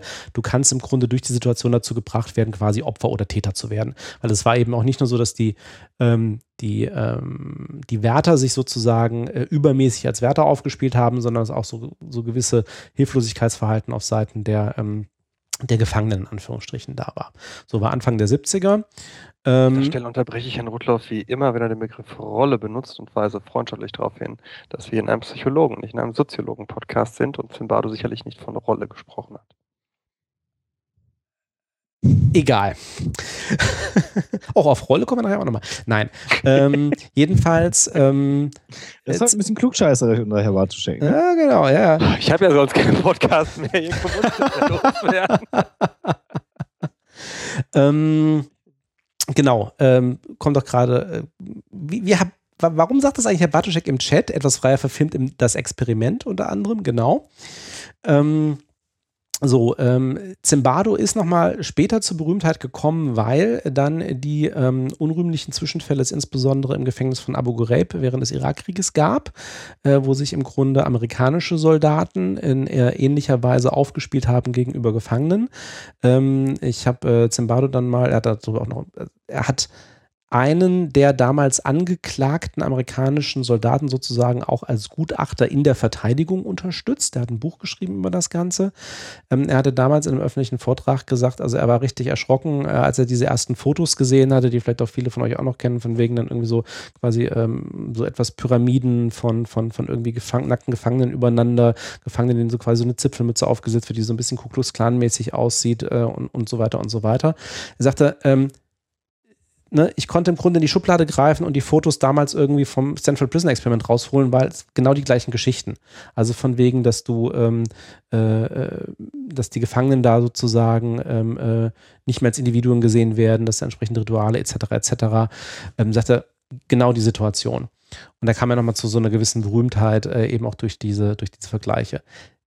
Es gab Wiederholungen von unter anderem von der BBC äh, Anfang der äh, 2002 ähm, von diesem Experiment. Äh, es gab nämlich dann im Laufe der Zeit immer mehr Kritik, dass tatsächlich nämlich offenbar Zimbardo nicht so unbeteiligt als Beobachter mit dabei war als bei diesem ursprünglichen Experiment, sondern tatsächlich die Wärter wohl auch ein bisschen angestachelt hat. Und ähm, auch die Replikationen auch nicht funktioniert haben, also die Versuche, äh, dieses Experiment zu wiederholen. Und ich bin darüber gestolpert, weil vor kurzem es eine Studie gab, über amerikanische Psychologie-Lehrbücher, die sich mal angeguckt hat, inwieweit eigentlich kritische Kommentierungen von klassischen Experimenten in den Standardlehrbüchern für die Psychologiestudenten auftauchen. Und ähm, von 13 führenden US-Lehrbüchern haben also elf dieses Experiment beschrieben. Ähm, so sechs davon haben dann auch mal die ethische Frage kritisiert. Nur zwei haben überhaupt erwähnt, dass es mal Versuche gab, das zu wiederholen. Und nur eine einzige hat sozusagen mal eine Quelle angegeben für so eine kritische Replikation, die eigentlich gesagt hat, ähm, wenn man das eigentlich ohne Beeinflussung macht, dann muss schon sehr viel zusammenkommen, ähm, damit sich die Leute so verhalten. Und äh, das war mir auch neu, weil ich wusste nicht, dass es diese Kritik gab. Insofern konnte ich dieses Ergebnis auch von den Studien nachvollziehen. Und äh, das empfinde ich natürlich auch als einen wichtigen Beitrag sozusagen zur Wissenschaftsethik, äh, dass man doch auch bitte, bitte A, Replikationen veröffentlicht äh, mhm. und zweitens die dann auch ordentlich rezipiert. Und das Thema hatten wir ja auch schon bei Wakefield. Die Zeit läuft uns weg, aber ich möchte mein Lieblingsexperiment dann doch nochmal hier rein, in den Chat reinschmeißen. Das kommt von äh, Mustafa, er heißt, sehe ich gerade, Muzafa Sherif. Äh, der hat äh, auch was gemacht zum Autoritäts- oder zum Gruppenzwang, äh, was auch ziemlich äh, ausrastete. Und das ist, finde ich, für mich immer wieder die schönste Studie. Ja, so richtig äh, haben wir heute die äh, ethischen Fragen nicht abschließen. Ah, Welch So Wunder. Wunder, ne? Ja, Dem unglaublich. Sven hätte ich es zugetraut. Ich Vielleicht noch sag mal ganz offen, mir und Alexander nicht, aber dem Sven schon. Äh, ein letzter Satz noch, weil wir über die Presse ja auch, die Presseethik gesprochen haben. Sebastian, ein großer Unterschied zu den Vereinigten Staaten und zu uns ist ja auch, dass ähm, in den Vereinigten Staaten ist ja auch gang und gäbe, es für Informationen durchaus Geld zu bezahlen. Äh, das gibt es ja bei uns offiziell zumindest in Deutschland auch in der Form ja nicht. Ne? Ist das so? Also National Enquirer zum Beispiel in den Vereinigten Staaten, so dieses Enthüllungsblatt. Ja, ich, überle ich überlege gerade, ob man hier, ähm, äh, du darfst nicht dafür, aber ja, Moment, stopp mal ganz kurz. Du darfst nicht dafür zahlen, dass du jemanden anheuerst, der die Infos beschafft. Das nicht. Mhm. Aber wenn jemand Auslagen hatte, dabei Informationen zu besorgen, die er jetzt eh schon hat, Das ist was anderes. Ja, okay. Aufwandsentschädigung ist was anderes als für Informationen bezahlen. Bezahlen. ja, Ja. aber ich bin, glaube ich, verstanden worden. Ne? Ja, Gratifikation. Ja, ja, ja, ja, ja, ja, Ja, ja. ja. Aber das als Abschluss. Sollen wir denn eine kurze Pause machen, bevor wir äh, unseren Juristen dann in die Sendung reinholen oder soll man direkt reinholen? Wie wollen wir es machen? Äh, Ich hätte eine, eine Bitte an unsere Hörer, äh, und zwar wirklich mittelfristig. Ich habe das Gefühl, dass wir bei dem Thema noch viel mehr machen könnten. Ich weiß aber nicht, ob wir das machen könnten, weil wir drei Psychologen sind, die, glaube ich, seit dem Studium einige Fragen beschäftigen, die du in diesem Studium aber nicht diskutierst, weil du keine Zeit dafür hast. Deswegen würde ich gerne von den Hörern mir eine Rückmeldung erbitten, ob dieses Thema Wissenschaftsethik, das Böse, Grenzen der Forschung, ob das interessant ist, äh, ja, ob das interessant ist. So, Genau. Wenn die, wenn die Folge veröffentlicht ist, könnt ihr ja gerne unter der Folge diskutieren und Beiträge reinschreiben und dann schauen wir uns das an.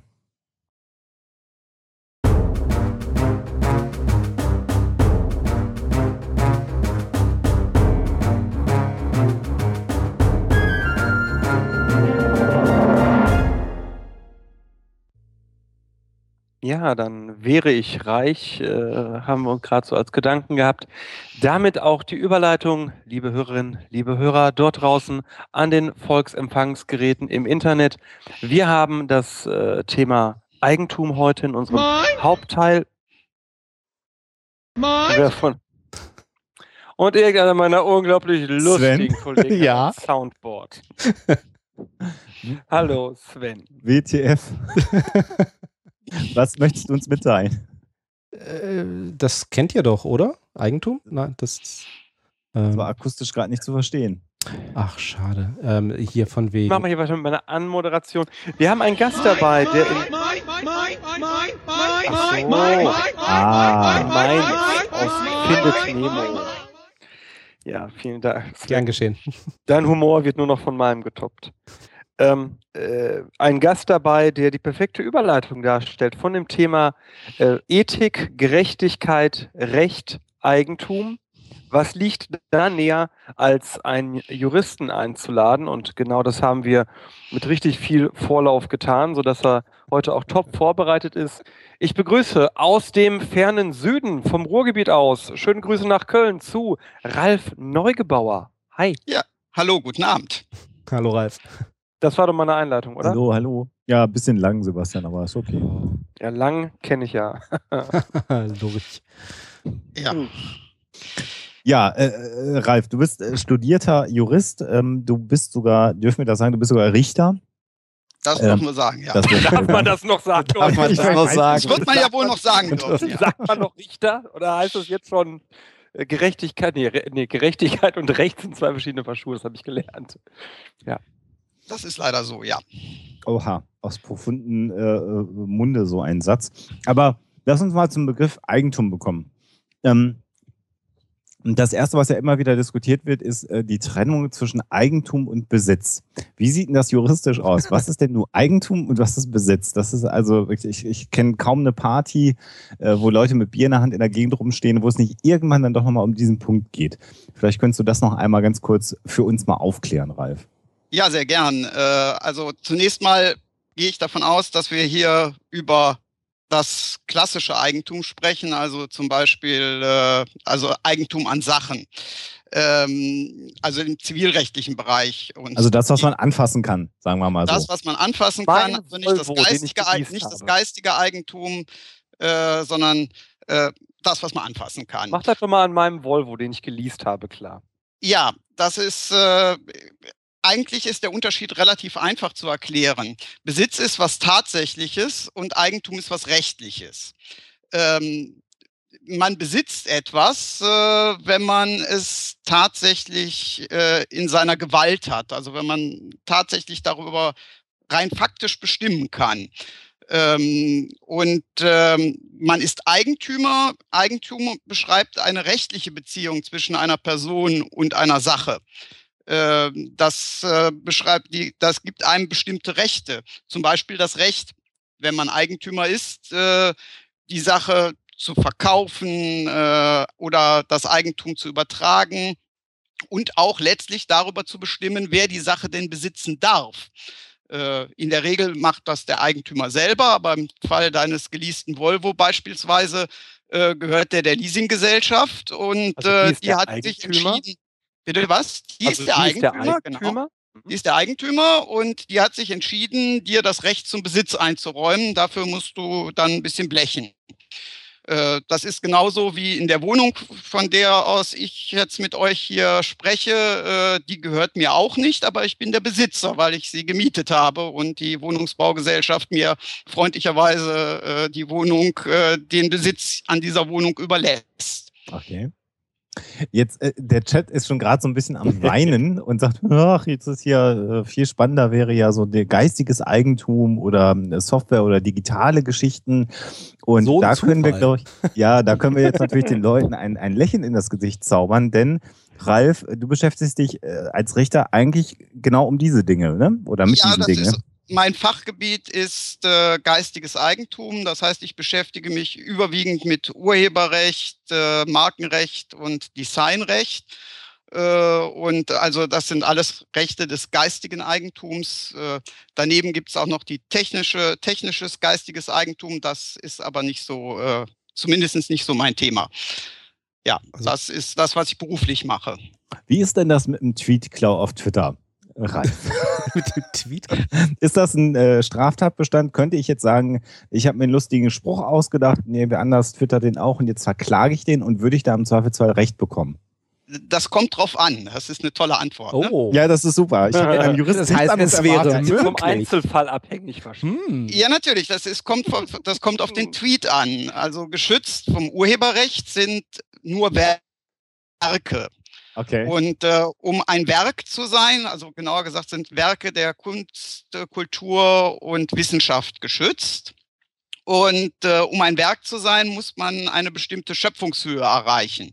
Die ist nicht sehr hoch, aber es gibt zum Beispiel Entscheidungen, die sagen, äh, dass, ähm, sagen wir mal, ähm, der typische Anwaltsschriftsatz in einer Standardverkehrsunfallsache nicht die Werkqualität erreicht. Also wenn das ein besonders äh, eigentümlicher Spruch ist, der, äh, auf den vorher noch niemand gekommen ist, dann könnte ich mir schon vorstellen, dass man an einem solchen Spruch Urheberrechte äh, begründen könnte als Urheber.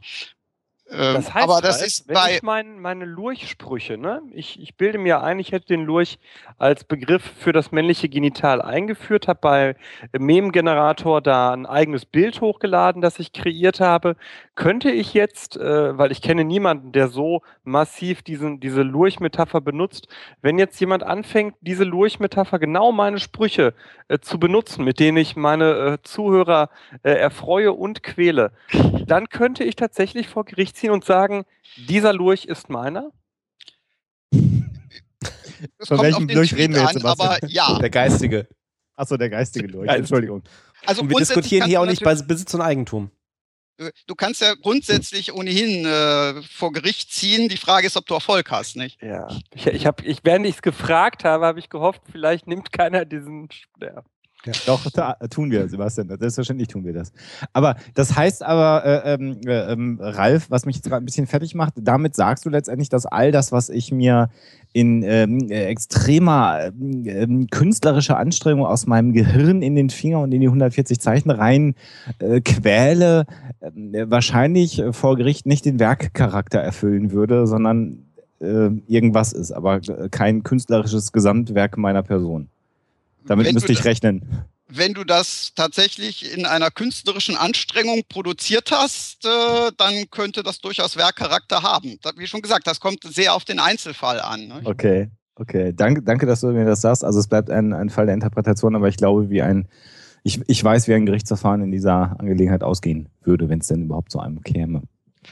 Aber was sind denn so, was sind denn so tatsächliche Fälle, über die du äh, ja recht sprichst? Ähm, also keine konkreten Sachen. Das ist völlig klar, dass du da wahrscheinlich nicht drüber reden darfst. Ich, ich kann einen ganz konkreten Fall benennen, weil der jetzt gerade durch die Presse gegangen ah, ja, okay, ist. Wir super. haben äh, gerade entschieden, dass äh, das ist so die Schnittstelle zwischen geistigem Eigentum und, äh, und äh, Sacheigentum äh, dass ein Bild, äh, das angeblich von dem Maler Jörg Immendorf stammt, nicht vernichtet werden muss.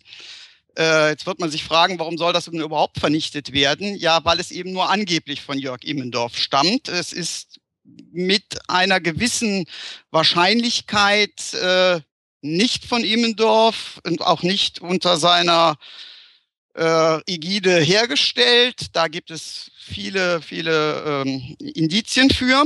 Es ist aber im Immendorf Atelier äh, verkauft worden.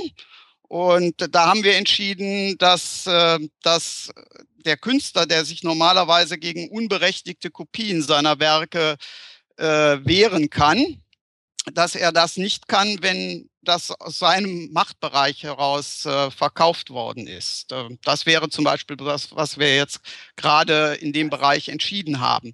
Daran sieht man aber ganz, auch. Stopp, stopp. ganz ja. ernsthaft. Kannst du die letzten zwei Sätze nochmal irgendwie anders umschreiben? Ich habe die nicht verstanden. Also, da geht jemand ins Atelier von Herrn Immendorf. Herr ja. Immendorf, äh, weil er weiß, der Herr Immendorf verkauft auch unter der Hand Bilder. Okay. Jetzt also schwarz. Trifft, ja, insbesondere an seinem Galeristen vorbei, der da nämlich ah, normalerweise okay. nochmal bis zu 50 Prozent Aufschlag drauf nimmt.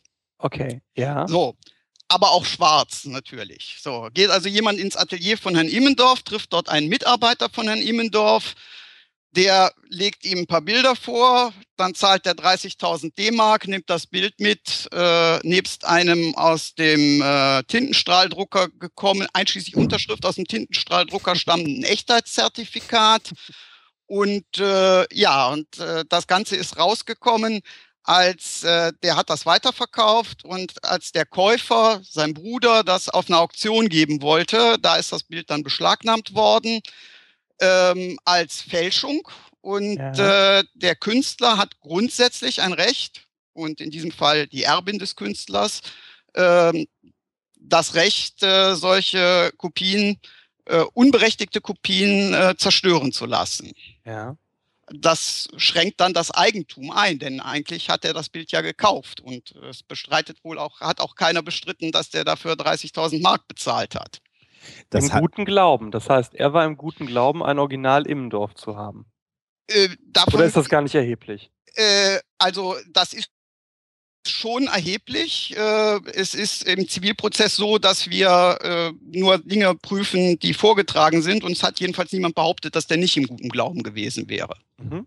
Mhm. Das heißt aber auch, wenn ich dich richtig verstehe, dass also all diejenigen, die, ähm, sagen wir mal, ich, ich will jetzt keine Stereotype, aber ich sag's mal, in die Türkei oder nach, nach Asien fahren und dann mit irgendwelchen Tommy Hilfiger Klamotten zurückkommen, die sie extrem günstig dort vor Ort gekauft haben, wo man zumindest vermuten muss, dass das äh, nachgemachte Dinge sind. Äh, äh, wenn, wenn, stopp, wenn stopp, stopp, stopp, stopp, stopp, stopp. Äh, das ist äh, nicht Urheberrecht. Äh, da, sieht, da sieht die Sache schon ganz anders okay, aus. Okay, okay. weil da, da sind wir im Bereich des Markenrechts. Ah, okay.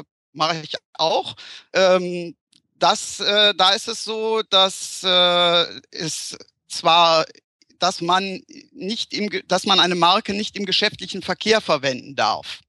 Mhm. Das heißt, äh, wenn ich mir ein Tommy Hilfiger T-Shirt äh, in der Türkei kaufe, was definitiv nicht von Tommy Hilfiger stammt, äh, und das für mich selbst verwende und nur für mich selbst mitnehme, dann darf ich das erstmal grundsätzlich. Ah, okay. Wenn ich aber fünf Tommy Hilfiger T-Shirts kaufe, von denen ich vier bei eBay anbiete, dann darf ich das nicht. Ah, ist das Verkaufen gut. das Entscheidende? Weil ich kenne, ich war, ich war ein paar Mal in der Türkei und dann kriegst, kennst du ja die Leute, die da alles Mögliche äh, mitnehmen äh, für, für der Erna, für der Erna ihren Mann, für der Erna ihre Kinder.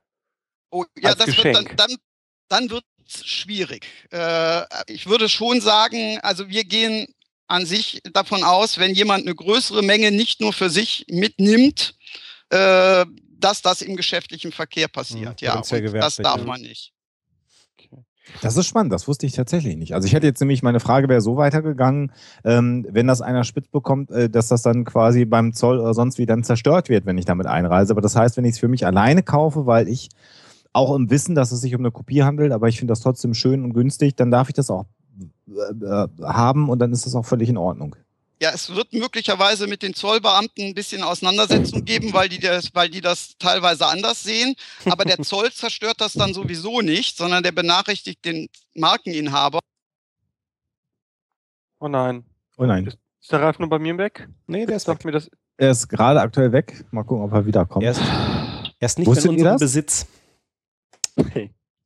Hattet ihr das auf dem Schirm, dass das so ist mit diesen T-Shirts? Gewisse Aspekte ja, ich wusste nicht, dass die ab einer gewissen Anzahl davon ausgehen, dass es automatisch gewerbsmäßig ist. Na gut, es ist halt naheliegend. Ich meine, die Frage ist, wo liegt halt die Grenze? Ne? Also wenn du halt irgendwie drei, drei, drei oder fünf wahrscheinlich mitnimmst, nicht unbedingt, wenn du zehn kaufst, mh, hm, würde ich auch so. Das ist ja ähnlich wie bei den Medikamenten in der Türkei. Ne? Die kriegst du ja auch hinterhergeschmissen und ich habe mich äh, damals mit äh, Omeprazol eingedeckt in der Türkei weil äh, für mich als Privatpatienten sich das schlichter mehr gerechnet hat. Der durftest dann, äh, wart ihr schon mal in der Türkei, ihr beiden? Äh, lange, ja lange her, lange her. Du kriegst die in den, wir waren tatsächlich im klassischen Touri-Ort und da kriegst du diese Packung, kriegst immer Fünferpackungen. Weil gesagt wird, ab der sechsten Packung würdest du die nicht mehr für den Privatgebrauch kaufen. Also die haben selber für sich schon im Verkauf die Grenze gezogen, sozusagen. Ja, ich vermute, dass die sich an den EU-Einführbestimmungen orientieren. Vermute ich jetzt. Ja. Weiß ich nicht. Ja. Wieder da, Ralf? Ich bin wieder da, ja. Super. Genau, also der letzte Satz, den wir noch mitgekriegt haben, ist, dass der Zoll den, den Markeninhaber verständigen würde und dann passiert was? Dann wird der Markeninhaber, wenn er das äh, dich fragen, ob er das vernichten soll, darf, auf deine Kosten. Und äh, wenn du dann sagst, nö, das ist meins und ich will das behalten, dann muss der dich verklagen darauf, dass du das äh, duldest. Und äh, wenn das ein Tommy Hilfiger Shirt ist, wird er das wahrscheinlich nicht tun. Hm. Und das ist aber genau der Fall, wenn dann diese Container, also hier im Hamburger Hafen gibt es das ja häufiger zum Beispiel, wenn dann so ein ganzer Container mit äh, äh, nachgemachten Turnschuhen einer beliebigen Marke ja. gefunden wird, dann ist das aber schon so, dass dann so ein ganzer ja. Container auch einfach mal komplett vernichtet wird, ne? Ja, selbstverständlich, ja. Mhm. Das kommt vor. Ich habe eine Frage, von der ich hoffe, dass ich sie gestellt kriege. ähm, weil sie nicht ganz, also, also, kennst du den Film Effi Fälschung, Ralf? Nein. Das ist ein Film von, von und mit Orson Welles. Für mich einer der besten, wenn nicht sogar der beste halbdokumentarische Film, den es gibt. Da geht es um Kunstfälscher. Und da gab es eine Figur, der hieß äh, Elmir de Hori, Horis, so irgendwie. Ist auch scheißegal. Der hat Bilder gefälscht. Und Elmir äh, führt aus, du siehst also, das macht er während das Scheißding läuft, der Film, äh, malt er dir mal eben einen Van Gogh. So, der malt dir einen perfekten Van Gogh. Aber er malt dir keinen Van Gogh, den es bereits gibt, sondern malt einen Van Gogh, den Van Gogh gemalt hätte, also das ist jetzt natürlich auch so die Erzählebene, äh, den er gemalt hätte, wenn er darauf gekommen wäre. So, wenn du das Ding aber siehst, ist es ein echter Van Gogh. Äh, alle Sachen, die er im Film malt, werden direkt auch vor Augen der Kamera verbrannt. Ich vermute auch aus rechtlichen Gründen. Und dann fängt Elmir an zu argumentieren, zwei Gedankengänge. A, er hätte nie eines seiner Bilder unterschrieben mit einem anderen Namen als seinem. Deswegen seien es keine Fälschung. Punkt 1. Punkt 2. Äh, fährt Wells die Argumentation. Er kopiert ja nicht, sondern er schafft eigene Werke insofern sagt, oder legt, er sagt es nicht, Wells sagt gar nichts im Film, er legt aber die Deutung nahe, dass diese Kunstwerke echte Elmirs sind, auch wenn sie den Stil von Van Gogh kopieren und deswegen nicht als Fälschung gelten können. Wie sieht das ein deutscher Richter, beide Aussagen? Ja, also äh, urheberrechtlich muss man zunächst mal feststellen, dass Van Gogh schon mehr als 70 Jahre tot ist, sodass er keine Urheberrechte mehr an seinen Werken hat. Äh, das vorweg. Ähm, wenn man das verkauft, und nicht und dazu sagt, äh, dass es äh, kein echter Van Gogh ist, sondern nur im Stil von Van Gogh gemalt, kein Problem. Wenn man es als Van Gogh verkauft, ist das Betrug. Ähm, aber urheberrechtlich ist das, äh, ist, wird es schwierig, äh, weil es kein, weil es Urheberschutz nur für ein bestimmtes Werk gibt äh, und nicht ähm, nicht für einen Stil. Also äh, man gucke sich nur mal an, äh, eine Recherche nach Pop Art auf eBay oder sowas. Äh, da gibt es viele Bilder, die in der Manier von Warhol gemalt mhm. sind. Mhm. die sind natürlich keine Warhol-Fälschungen. Mhm. Wir hätten überhaupt mhm. keine Kunstrichtung, wenn das nicht so wäre, ne? Letztendlich. Ja, ja Moment, stopp. Wobei, ah, oh, jetzt sind wir ganz oh, oh. Kunstrichtung ist ja nochmal was anderes, als ja. wenn du ein Bild malst, von dem man normalerweise davon ausgehen könnte, dass es ein Van Gogh ist, klar. weil das Motiv und alles, wisst ihr, wie ich meine? Ja, ne? klar. Also aber, aber, aber, aber, die Grenzen sind dann ja fließend, das ist das Thema. Wenn Sebastian ja, ja, mit genau. seiner Frau jetzt eine Sendung machen würde, über die er über Wissenschaftsthemen redet. Und ich nenne die Hack, Hackzilla oder irgendwie sowas. Ja. Ne? Also wenn du dann über Wissenschaft redest, das wäre ja mal eine Sache, die wir mal tun könnten, mhm. äh, mal nebenbei. Aber er macht ja Bezahlfernsehen. Ich würde so, einen Podcast machen. Ja. Der würde immer kostenlos bleiben. Bei immer. der, bei der Bezeichnung Haxilla äh, sind wir dann äh, im nächsten Bereich des Markenrechts. Ja. Das wird ganz interessant. Das ist der Titel, das ist der Werktitelschutz. Äh, und äh, da durfte man, da hatten wir übrigens auch gerade einen interessanten Fall bei uns im Senat, da war ich nicht daran beteiligt. Da ging es ähm, um die Frage, inwieweit die Kunstfreiheit äh, es rechtfertigt, ein satirisches Werk auf den Markt zu bringen unter dem Titel Die schönsten Wanderwege der Wanderhure. Das wollte nämlich der Verlag, der die Wanderhurenbücher rausgibt, äh, verbieten und hat damit in erster Instanz auch Erfolg gehabt. Bei uns allerdings nicht. Äh, das Aber heißt, weil es, es gibt demnächst eine. War? Ja, das natürlich. Ist das ist, der Kunstaspekt das ist, ist das entscheidend. Das ist ne? ganz wichtig. Äh, das geht nur, ähm, also ansonsten wäre das wohl, ähm, wäre das wohl zu verbieten gewesen. Also wenn einer einen, wenn jetzt einer einen historischen Roman schreibt und dabei den Begriff Wanderhure verwendet, äh, wäre das wohl unzulässig. Das wäre, äh, weil, das, äh, weil das nicht das unter dem Namen Wanderhure bekannte Werk ist. Ist das denn so, weil die Wanderhure als, als Markenname auch eingetragen ist oder einfach nur, weil dieses nein, Werk nein, schon etabliert ist, Werk, ist? Das ist, äh, das ist ein Werktitel. Das, okay. äh, also der Titel eines Buches oder auch eines Podcasts äh, bezeichnet dieses Buch und äh, daran unterscheiden die äh, Verbraucher dieses Buch von anderen Büchern oder den Psychotalk äh, von anderen Podcasts, eben deshalb, weil er Psychotalk heißt.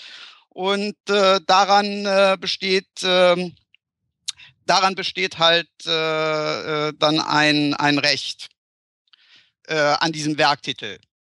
Und ja, das ist das. Äh, dieses Recht kann man auch grundsätzlich durchsetzen äh, gegen andere Werke, die einen, einen verwechslungsfähigen Titel haben. Das, das, darf man nicht. Das heißt, meine ganz kurze persönliche Frage, weil ich äh, seit geraumer Zeit überlege, mir den Namen Hoaxilla auch markenrechtlich schützen zu lassen, was ja auch wirklich eine Kostenfrage ist. Wenn jetzt also irgendwer in, in, in äh, irgend, also sagen wir mal im deutschsprachigen Raum einen Podcast machen würde, der auch Hoaxilla heißt oder anfängt, ähm, äh, etwas Vergleichbares zu machen, hätte ich relativ gute Chance, auch ohne einen eingetragenen äh, Markennamen zu haben, zu sagen, lass das bitte bleiben und da vor Gericht auch was zu erwirken. Ja. Ist das richtig? Das ist ganz klar. Also äh, wenn einer einen Podcast darunter macht, äh, ja. Seit fünf Jahren. Schwieriger wird's, wenn er schwieriger wird's, wenn er ein Huxilla Buch rausgibt. Okay, dann müsste mhm. ich sozusagen, das würde dann nur gehen, wenn ich mir die Marke hätte schützen lassen. Ja, oder wenn du auch ein Buch unter dem Namen Huxilla rausgibst. Ich habe gehört, dass äh, da ein, Verla ein uns allen bekannter Verleger äh, was plant. Ja, aber das, das Buch würde nicht das Huxilla-Buch heißen. Das heißt, das sollte man dann im Zweifelsfall noch irgendwie mit dem Untertitel das Huxilla-Buch nennen, damit man auf Nummer sicher ist?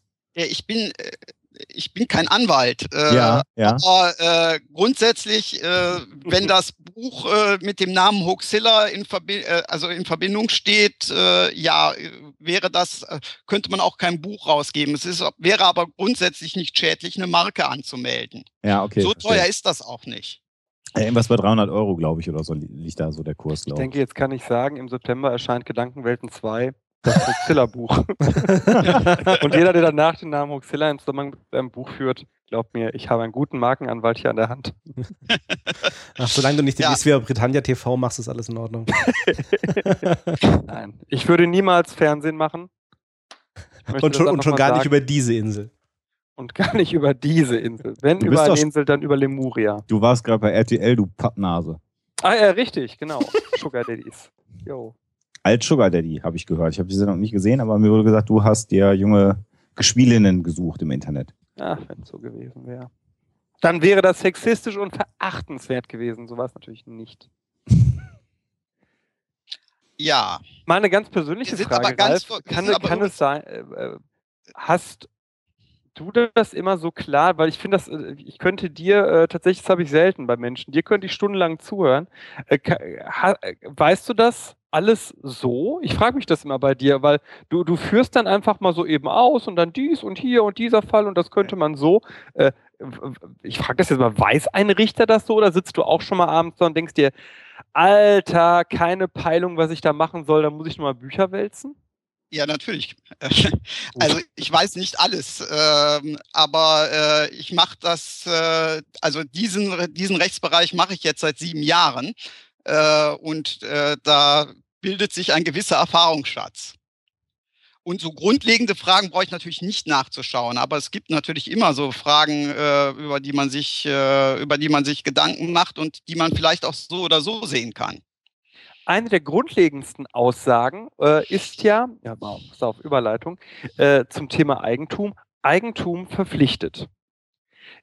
Dieser Satz wird je nach politischer Richtung äh, im Internet sehr äh, unterschiedlich diskutiert, was der Gesetzgeber eigentlich damit meint. Jetzt haben wir nicht den Gesetzgeber da, aber immerhin eines seiner äh, nee, gar nicht, du bist ja kein Organ. Du bist, die, du bist ja die Jurisdiktion, aber als Jurist bist du auf jeden Fall jemand, der uns erklären kann, was meint dieser Satz eigentlich wirklich? Eigentum verpflichtet. Ja, wenn ich das wüsste, wäre ich Verfassungsrichter. äh, nein, im Ernst. Also äh, ich, äh, ich sollte vielleicht, äh, das wollte ich in meiner, mit meinen ersten Worten, als ich sagte, wenn wir über Eigentum sprechen, müssen wir gucken, äh, was wir eigentlich meinen. Und äh, wenn wir über Eigentum und Besitz geredet haben am Anfang, dann ist das das zivilrechtliche Eigentum. Der verfassungsrechtliche Eigentumsbegriff geht aber viel weiter. Da äh, gehören dann auch so Sachen wie Rentenansprüche zu.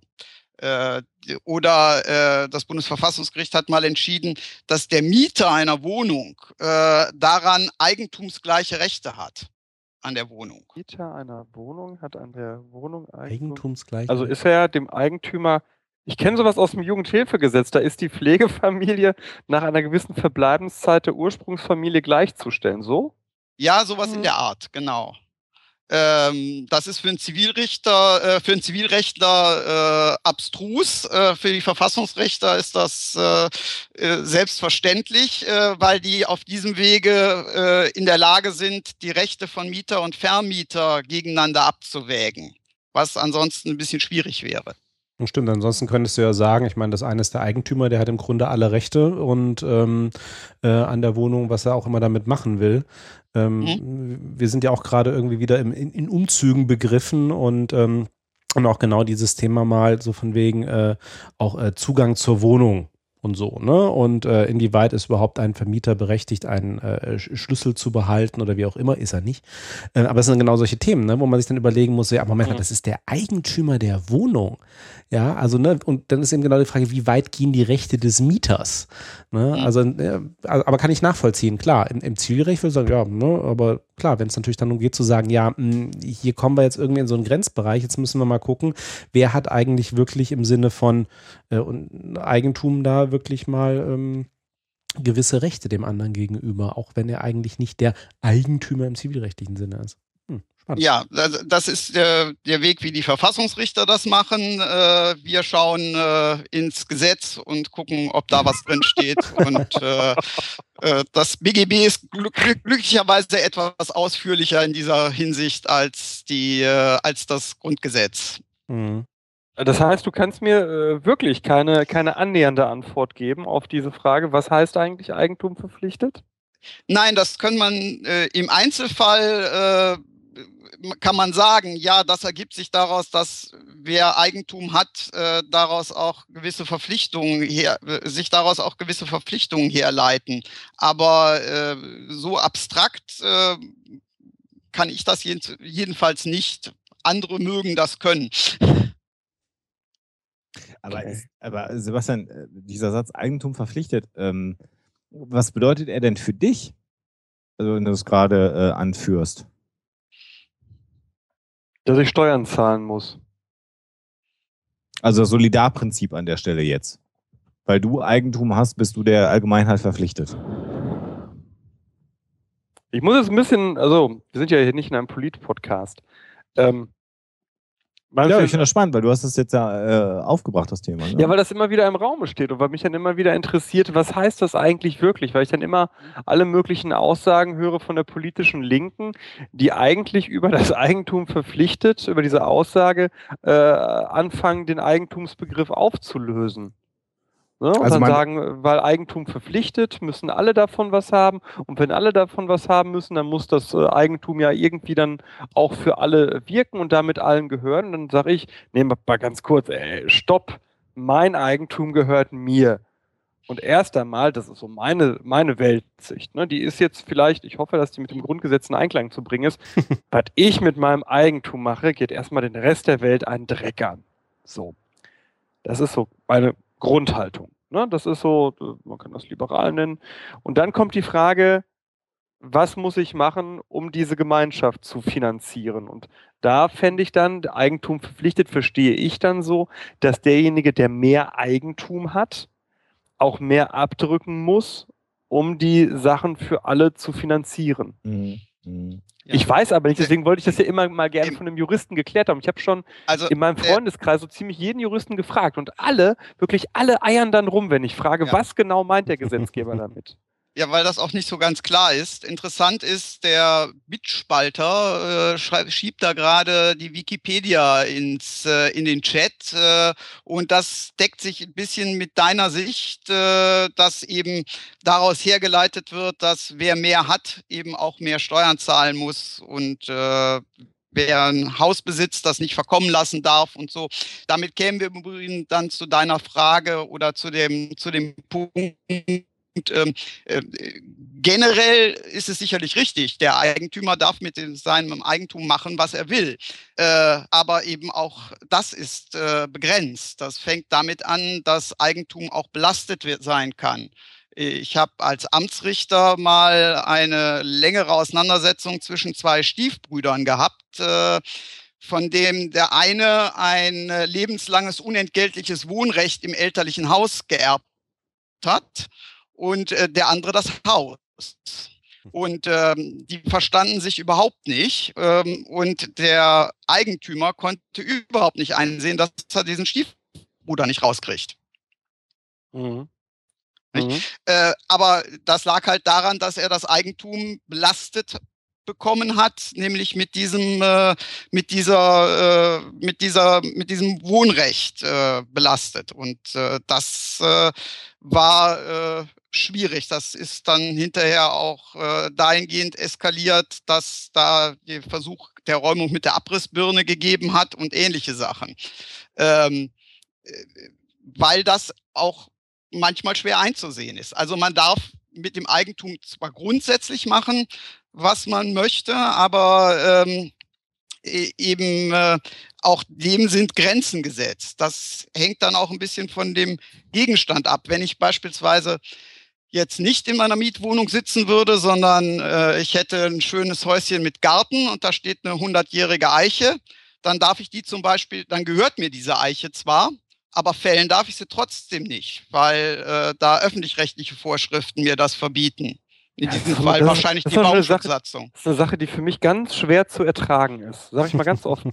für mich ist ganz schwer zu ertragen, dass eine Sache, die mein Eigentum, also ich rede jetzt nicht von Tieren. Tiere haben für mich nochmal eine andere Stellung, können wir gerne gleich auch nochmal drüber reden. Aber für mich ist ganz schwer zu ertragen, dass eine Sache, die mein Eigentum ist, nehmen wir auch mal die, die Steilheit einer Treppe in meinem Haus, dass ich in meinem Haus keine Treppensteilheit ohne Geländer einbauen darf, wie ich will, sondern die Gemeinschaft sagt, du, mein lieber Bartoschek, hast gefälligst in dein Scheißhaus, für das du alles bezahlt hast, für das du dich krumm gearbeitet hast, ich habe kein Haus, aber wenn ich eins hätte, äh, dann schreiben wir dir vor, welche Steilheit deine Treppe zu haben hat.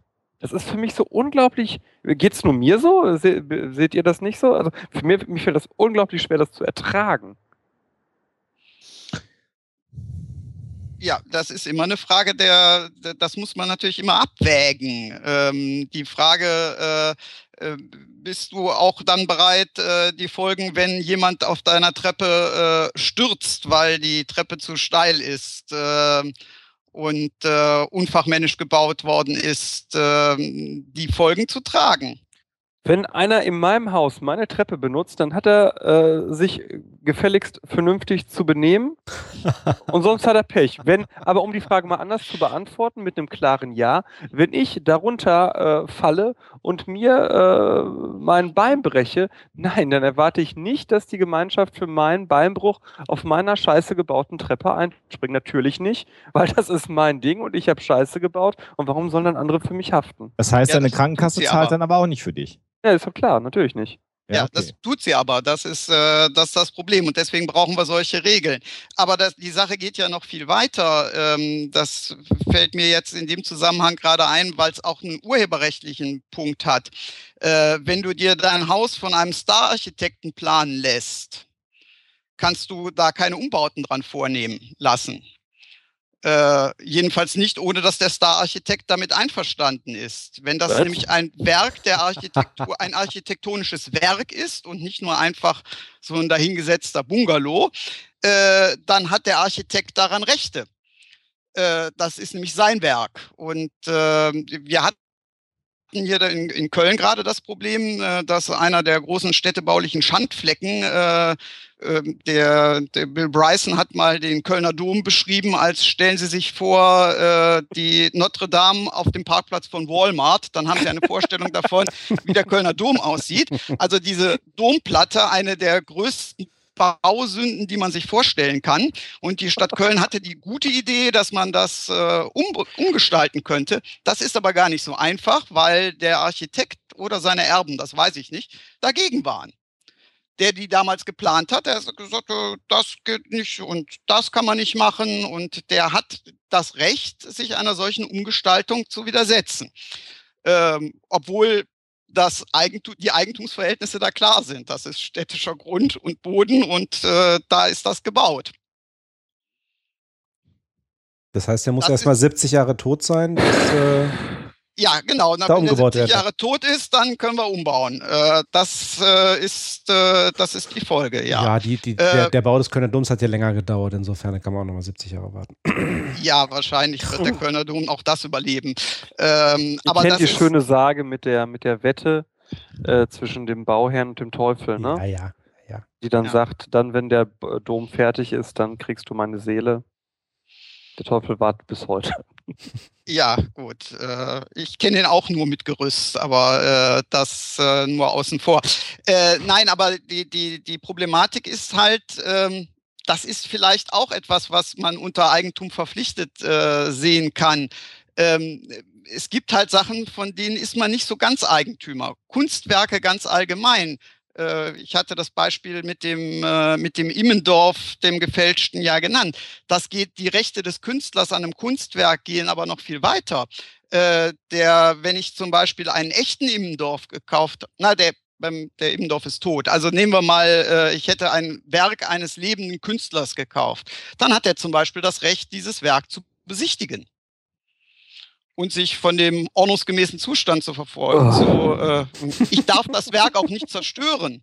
Alter, ich bin Äh, so was froh, ich der den Liber- am Laden. Der, der, der, der, der Liberale im Chat bricht gerade zusammen. Ja, also, ja, also, stell dir mal vor, ich hänge mir hier bei mir in eine Bude so ein Christo, ne, weiß ich nicht, einen eingepackten, also Ja. in eine Aldi-Tüte eingepackte Thunfischdose. Nee, ganz anders. Du lässt von Christo dein Haus einpacken, du darfst es nicht mehr auspacken. Ja, weil der das sagt, Ja. oder was? Ja, Alter, genau. ich Genau. habe ihn dafür bezahlt. äh, so ganz frisch seid ihr da aber nicht, ihr Juristen, ne, was sowas angeht. Ja, äh, äh, Den Vorwurf darfst du jetzt mir nicht machen, den Vorwurf musst du dann bitte dem Gesetzgeber machen, der das Urheberrechtsgesetz äh, geschrieben hat. Das ist alles detailliert gesetzlich geregelt. Wo, wobei meine Frau würde an der Stelle sagen, da bist du auch ein bisschen asozial, ne, zu mir jetzt. Das sagt sie in solchen Momenten dann. Das stimmt, das stimmt, das bin ich an der Stelle, äh, definitiv. Weise. Es Also- ist ja nicht ganz, es ist ja nicht ganz einfach nachzuvollziehen, dass wenn ich zum Beispiel ähm, ein Haus von einem renommierten Architekten habe planen lassen, dass ich da noch nicht mal einen Anbau dran setzen kann.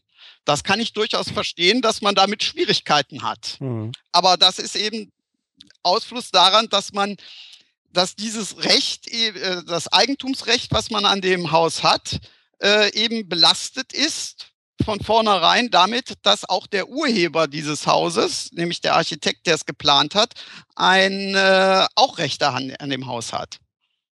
Also das, wenn das Haus denn tatsächlich Werkqualität hat, ne, das Mhm. ist immer vorausgesetzt. Also wie schon gesagt, äh, hier das Haus, in dem ich wohne, hat sicherlich keine Werkqualität.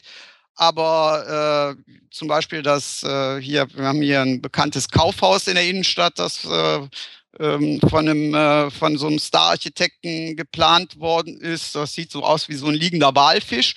Das hat mit Sicherheit äh, solche äh, solche ähm, Werkqualität und äh, da kann man nicht einfach Veränderungen dran vornehmen. Lasst uns mal auf den Menschen zurückkommen. Ähm, und wenn wir so bei, bei, bei Rechten auch sind und auch Besitzrechten und Eigentumsrechten, ähm, äh, ganz spannend finde ich immer den Aspekt, äh, wenn jemand fotografiert wird, also gerade auch diese Paparazzi-Fotos.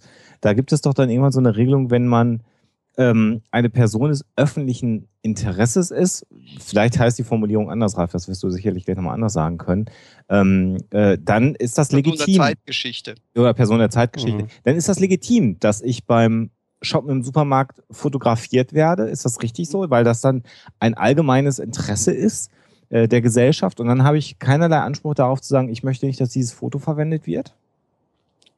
Das ist richtig, ja. Äh, wobei äh, das mit den Persönlichkeiten der Zeitgeschichte ähm, äh, vorsichtig zu, vorsichtig zu betrachten ist. Da ist immer eine Abwägung im Einzelfall äh, erforderlich. Man kann auch äh, ad hoc eine Persönlichkeit der Zeitgeschichte sein, ganz einfach, weil man zur falschen Zeit am falschen Ort ist, wo sich was ereignet hat. Auch dann äh, kann man äh, aus kann man sich nach dem Kunsturhebergesetz nicht dagegen äh, wehren, dass man da abgelichtet wird, ja. Da gilt auch nicht diese ominöse Regelung von wegen zwölf Personen. Ähm, ja, also in einer Personengruppe kann man sich ohnehin nicht dagegen wehren, äh, wenn man, äh, in, wenn man, äh, wenn keine Person speziell rausge, äh, ähm, rausgegriffen ist, äh, dann muss man das ohnehin hinnehmen, weil äh, da die, je mehr Personen auf dem Bild zu sehen sind, ähm, von denen keine irgendwie heraussticht, ähm, dann wird ja auch die Beeinträchtigung des Persönlichkeitsrechts. Das ist eigentlich weniger eine Frage des Eigentums, äh, Mhm. auch nicht eine des geistigen Eigentums, sondern des Persönlichkeitsrechts, äh, ob man sich, äh, dass man als Abgebildeter grundsätzlich darüber bestimmen kann. Ähm, also grundsätzlich kann ich da, kann der Abgebildete darüber bestimmen, ob ein Bild öffentlich zugänglich gemacht wird. Okay, prima. Dann habe ich Ja, verstanden. Aber eben, ähm, da gibt es eben Grenzen im öffentlichen Interesse. Äh, wir hatten, auch das kann ich noch mal sagen, wir hatten dann auch mal die Frage, ähm, es gibt auch noch eine Ausnahme ähm, zu, äh, wenn es dem höheren Interesse der Kunst dient. Äh, dann kann man sich dagegen auch nicht wehren. Und bei uns klagte ein bekannter Sportler äh, dagegen, dass jemand ein auf eBay für 20 Euro ein allerdings handwerklich gemaltes Gemälde mit seinem Porträtbild ähm, äh, als äh, verkauft hat. Und äh, da ist die Frage, war die Frage, ob das dem höheren Interesse der Kunst geschuldet war. Und äh, in dem konkreten Fall hatten wir das verneint. Ähm, wenn aber beispielsweise, äh, was weiß ich, äh, Gerhard Richter, lebt er noch, ähm, ein Bild malen würde von Sven Rudloff, der mich hier gerade von meinem Skype-Monitor anlächelt, ähm, und dieses Bild malen würde, dann würde Sven das wahrscheinlich hinnehmen müssen. Aha. Das heißt, wenn der Künstler nur bekannt genug ist, kann er jedes beliebige Gesicht nutzen, daraus ein Kunstwerk machen und dann muss man. Ja, so, so, würde ich das jetzt nicht sagen, dass der Künstler bekannt genug sein muss. Also ähm, okay. das muss halt ein wirklich ein, äh, das muss ein künstlerisches Werk sein. Und wir haben halt in dem konkreten Fall gesagt, das ist kein künstlerisches Werk, sondern das ist äh, ein handwerklich hergestelltes Werk äh, nach der Manier dieser äh, Pop-Art, aber äh, das ist eben ja äh, nicht, äh, von, nicht von gesteigertem künstlerischen Wert. Das war auch bei diesem Techno-Viking ne, der Fall. Also dieser Typ, äh, ihr kennt den Fall? Nee. Nee. Nee. Äh, okay ähm, weiß gar nicht, ob das Love Parade oder irgendwie sowas, aber so in den Frühtagen des Ganzen war. Und dann siehst du einen Typen, den Techno-Viking, der sieht halt äh, echt imposant aus mit so einem Goatee und so und der marschiert da eben mit seinen gestählten Muskeln durch die Gegend und du hörst halt diese Techno-Mucke und ähm, das war äh, ein Ding, das sich unglaublich verbreitet hat auf YouTube und etc. Und dann ist irgendwann, äh, und, und der Typ, der das aufgenommen hat, hat das äh, gezeigt als, ähm, der war irgendwie, keine Ahnung, was er war, Kommunikationswissenschaftler, so irgendwie sowas, und hat das dann gezeigt immer in seinen Seminaren als Beispiel dafür, wie eine real existierende Figur zu einer Kunstfigur wird durch mediale Inszenierung, bla bla, irgendwie sowas, was so Kommunikationswissenschaftler machen. Und dann hat dieser Techno-Viking, der hatte auch natürlich einen echten Namen, dann dagegen geklagt und dann hat der Typ so argumentiert, dass er sagte, das hier ist aber äh, eine künstlerische Aufbereitung, das hat mit der echten Figur nichts zu tun, das ist eine Entrückung ins bla bla bla bla bla. Und das Gericht hat gesagt, nö, ist es nicht. Ah ja, okay. Und dann musste er dieses Ding äh, Sorge tragen, dass es nicht weiter verbreitet wird. Der hat dann irgendwie noch äh, in, einem, in, einem, anderen Prozess Schmerzensgeld für irgendwas bekommen. Aber alle möglichen Leute äh, hatten natürlich das Video schon zu dem Zeitpunkt gesichert. Ja, das ist natürlich immer das Problem, wenn man es öffentlich zugänglich macht, ja. Der Streisand-Effekt, um hier nochmal bah, was reinzuwerfen. Zum Beispiel, ja. Ralf, warum darf ich mir keine Sklaven halten, wenn ich einen Vertrag mit denen habe? Hast du nicht gesagt, äh, Praktikanten? Nee, also ich hatte, äh, ihr werdet lachen, äh, oh, ich muss ja auch, ich darf nicht zu viel erzählen, aber ich hatte tatsächlich jetzt mal in einem Fall äh, die Situation, dass es einen Sklavenvertrag gab. Und ich aber weiß, das wusste ich, das weiß die Person selber auch, der hat rechtlich keine Gültigkeit, auch wenn beide Parteien darin eingewilligt haben. Warum? Ja. Ja, warum? Äh, weil das gegen die Menschenwürde verstößt. Und bei ähm, Tieren? Tiere haben, da sie Tiere sind, keine Menschenwürde. äh, Tiere ist, äh, äh, Tiere sind, werden behandelt wie Sachen. Äh, und äh, historisch gesehen hat es das durchaus auch mal bei Menschen gegeben, dass die behandelt wurden wie Sachen, nämlich zu Zeiten, als es noch legale Sklaverei gab. Das ist ja, äh, ja, ja gar nicht so lange her. ähm, und äh, da waren Menschen Sachen. Und wer, wer Sklave war, war eine Sache. Äh, das war schon in der Antike so. Aber, äh, und die wurden auch so behandelt wie Sachen. Wir behandeln aber heute schon Tiere nur noch wie Sachen und betrachten sie nicht mehr als Sachen. Ähm, und äh, bei Menschen ist das eben aufgrund der unantastbaren Menschenwürde, wenn wir nochmal auf das Grundgesetz zurückkommen, äh, ausgeschlossen. Und deswegen kann man sich nicht. heißt auch, zum Verständnis, unantastbar heißt auch, ich darf nicht selber darauf verzichten. Auch das ist nicht zulässig. Nein, auf die Menschenwürde kann man nicht verzichten, nein. Das ist so.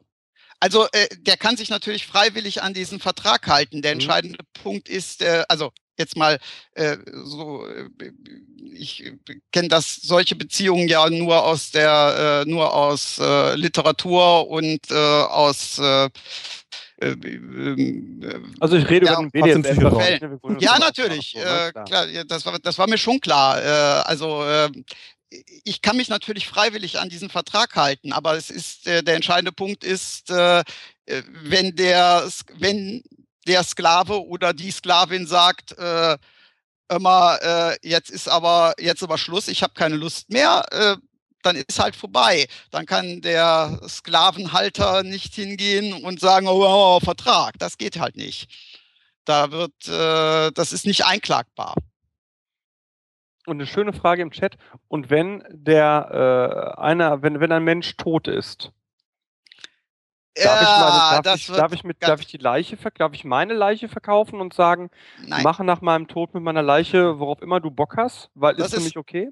Ich finde es sehr schön, dass du das fragst und dass der Chat dieses Thema aufwirft. Ähm, denn äh, als du mich heute so langfristig vorher angerufen hast und, mit, und, mir gesagt hast, dass ich heute Abend mit euch über das Thema Eigentum ähm, äh, sprechen soll, habe ich natürlich genau diese Frage mal nachgelesen, äh, weil mir das auch nicht so geläufig ist. Damit hat man nicht jeden Tag zu tun und ich ja sowieso nicht. Ähm, also es ist so, das Persönlichkeitsrecht ist, also was eine Leiche ist, ob eine Leiche eine Sache ist oder nicht, ist äh, juristisch umstritten. Unumstritten ist, dass das Persönlichkeitsrecht auch nach dem Tod fortwirkt, so dass man mit einer Leiche nicht wie mit Eigentum verfahren kann. Äh, das heißt zum Beispiel auch, ähm, es ist nicht, sind nicht die Erben diejenigen, die die, äh, die die Leiche sozusagen in Besitz nehmen dürfen, sondern das sind die nächsten Angehörigen, egal ob sie Erben sind oder nicht, äh, die zum Beispiel Sachen wie Bestattung und sowas regeln äh, müssen. Äh, dann tritt irgendwann allerdings mal ein Zeitpunkt ein, wo die Menschenwürde dann so lange weg ist, äh, dass das dann doch eine Sache ist. Ist der festgelegt, dieser Zeitraum? Nein, das ist, das ist alles, äh, also. Äh Hallo? So, ich glaube, ich habe meine Mitstreiter alle komplett verloren. Wir versuchen das jetzt gerade nochmal mit einem neuen Anruf. Da ist anscheinend der ganze Skype-Call zusammengebrochen. Insofern. Na gut, ähm, dann lasse ich erstmal ein bisschen Musik laufen und ähm, wir probieren das gleich nochmal.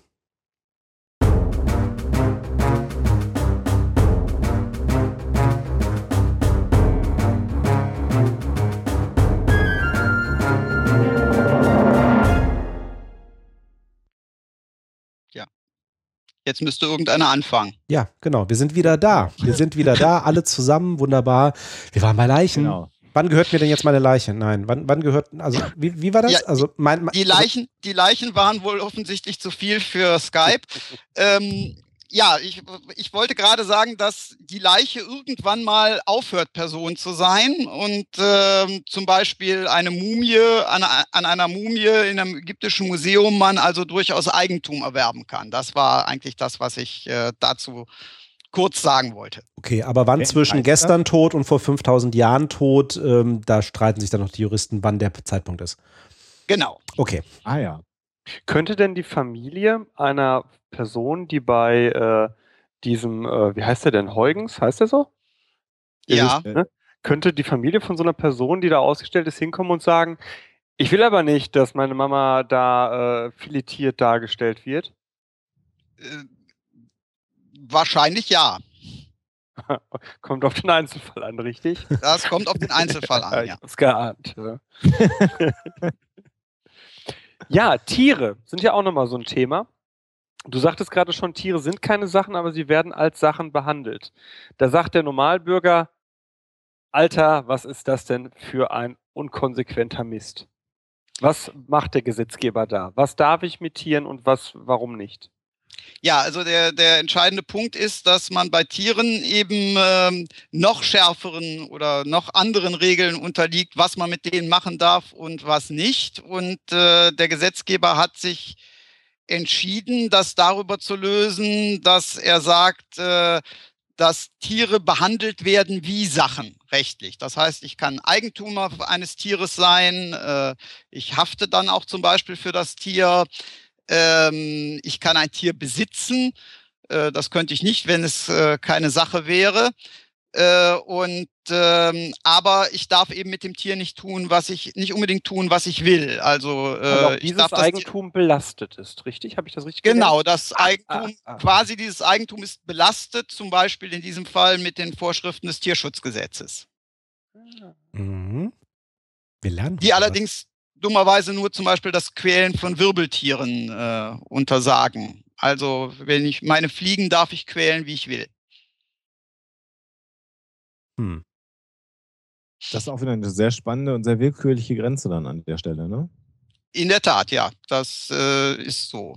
Äh, man könnte, äh, es, es gibt ja durchaus, also philosophisch gibt es ja auch durchaus Diskussionen darüber, ähm, ob, äh, ob man Tiere wirklich wie Sachen behandeln darf. Äh, und äh, insbesondere denke ich da hier an das Great Ape Project. Äh, ja, die Frage ist, ob nicht, ob uns nicht Menschenaffen so nahestehen, dass sie jedenfalls ein bisschen Menschenrechte haben müssten. Ähm, das ist sicherlich äh, sehr, sehr interessant, aber mit der Rechtswirkung in der Rechtswirklichkeit ist es so, dass man halt auch einen, auch unsere nächsten Verwandten, die Schimpansen oder äh, was auch immer, welche Affenart das auch immer sein mag, ähm, äh, nach unserem Recht äh, können die einem Menschen gehören. Und wenn es nur darum geht, festzulegen, ob jetzt ein Selfie eines Affen irgendwie urheberrechtlich ihm gehört oder dem Fotografen, der die Kamerafalle aufgestellt hat. Beispiel, das ja. geht ja momentan irgendwie durchs Internet. Ja, aber ja, stimmt. Great A Project und die ganzen, ähm, heißt er nochmal? Singer auch, glaube ich, ne? Irgendwie? Singer, ja. Singer, der Philosoph, genau. Ja, also äh, spannende Frage. Beziehungsweise ist eine von den. Fragen. Entschuldigung. Es ist eine von den Fragen, so wenn man da mal anfängt drüber nachzudenken, ne? weil wir immer davon reden, auch im Psychotalk, dass ja äh, die Grenzen fließend sind und dass irgendwie viele Grenzziehungen eher willkürlich sind. Ne? Also, äh, wo wir regelmäßig irgendwie so, wenn wir von Normalität reden, reden wir von statistischer Normalität oder irgendwie Häufigkeit oder ähnlichem. Ähm, und äh, dann kommt man auch in so Bereiche von graduellen Unterschieden, wo man dann so sagt, so, ja, es ist eigentlich ziemlich willkürlich, an welcher Stelle man dann da die Grenze zieht. Ne? Wir haben gerade gesagt, die Wirbellosen, äh, Affen, Menschenaffen. Äh, richtig ja. krass ist es, also merke ich in meiner Arbeit immer wieder, ich arbeite ja viel mit Kindern und auch mit geistig behinderten Menschen und geistig behinderten Kindern unter den Menschen. Und wenn du da nur auf den kognitiven Leistungsaspekt, nee, nicht nur, auf den kognitiven Leistungsaspekt, auf das Ausmaß von Empathiefähigkeit schaust, ne? Und das vergleichst mit dem Menschenaffen und dann siehst, wie völlig unterschiedlich das gehandhabt wird. Ich kann nur für mich sagen, da finde ich, Nein, ich finde natürlich nicht falsch, dass wir Kindern und Behinderten diese Rechte zugestehen, aber dann mhm. denkst du dir schon, Alter, was tun wir da eigentlich diesen Menschenaffen an? Mhm. Das ist ja auch Auf Singers Argumentation, nicht? Ja, genau. Ja? Okay, ja, ja, ja. okay. Hat er recht? Hat er, hat er gut gemacht. Ja, äh, das hat ihm ja den Ärger eingebracht äh, mit dem Behindertenbeauftragten ja. der Bundesregierung. Mist. Ja, ich distanziere mich von was auch immer, damit ich keinen Ärger kriege. So. Nein, also die Argumentation, man möchte, aber ich glaube, der wollte die auch falsch verstehen, oder? Weil die Argumentation ist ja nicht, äh, wir sprechen jetzt Behindertenrechte ab, sondern wir, wir zeigen auf, warum eigentlich die anderen Lebewesen auch diese Rechte verdienen. Ja, wobei das natürlich gerne dann auch mal, äh, wie du halt schon sagst, das gerne mal falsch verstanden wird. Also selbst wenn man nicht recht entzieht, aber weil man ja dann doch irgendwie ähm, äh, zwei Gruppen, die vermeintlich nicht auf der gleichen Stufe stehen, auf die gleiche Stufe stellt. Ja, und das hat oh, das wäre jetzt, ich glaube, ne? ich glaube, dafür habe ich hier gerade zwei äh, Fanta mit äh, Wodka zu viel getrunken, um mich da jetzt noch formal richtig, also nee, äh, nee, nee, ich weiß, ich so weiß was du meinst. drücken, dass ich mich hier nicht um Kopf und Kragen rede. Aber ich denke, ihr, ihr drei wisst, was ich meine. Ja, ja, nee, absolut. Ja, das ist auch der Punkt ist rübergekommen. Also da ja, klar, keine Sorgen. Okay. Spannend äh, bei der Gelegenheit ist dann ja auch nochmal wirklich die, ähm, äh, wir reden immer von einer statistischen äh, ähm, Realität. Ähm, dann haben wir jetzt heute nochmal ganz viel über eine juristische Realität äh, gehört, wo man auch ganz klar raushört in all den Dingen, die du gesagt hast, Ralf, dass du, äh, sagen wir mal, deine eigene Meinung eher jetzt nicht gesagt hast, aber dass es schon durchkam, dass deine persönliche Meinung sich durchaus auch mal von den Buchstaben des Gesetzes ähm, abweichend orientiert, egal in welche Richtung. Ähm, und ich, für mich immer ganz spannend ist, wenn du, wenn du dann noch so diesen religiös-gesellschaftlich-kulturellen Aspekt hineinnimmst. Also auch da, wo man sich gerade auf der Erde befindet, können Dinge, die wir als völlig normal sehen, äh, ganz anders sein und Dinge, die dort normal gesehen werden, würden von uns ähm, sehr fraglich beurteilt. Und das ist auch nochmal so ein ganz spannender Aspekt. Also Sebastian, du hast so ein bisschen überspitzt das Sklaventum äh, ja. ins Feld geführt. Ähm, da, gut, das ist jetzt so eine Zeitgeschichte, aber äh, das sind so Aspekte, wo man immer denkt, man selber und sein gesellschaftlich-kultureller Mittelpunkt ist der Nabel der Welt, aber das ist nun mal eben nicht so. Naja, gut, äh, im Chat wird gerade darüber gesprochen, warum man, äh, warum man bei uns keine Hunde essen darf oder warum das, äh, warum man das nicht macht. Die Frage würde in China keiner stellen. Umgedreht würde in Indien keiner Rinder essen. Genau. Das ja? könnten die sich nicht vorstellen.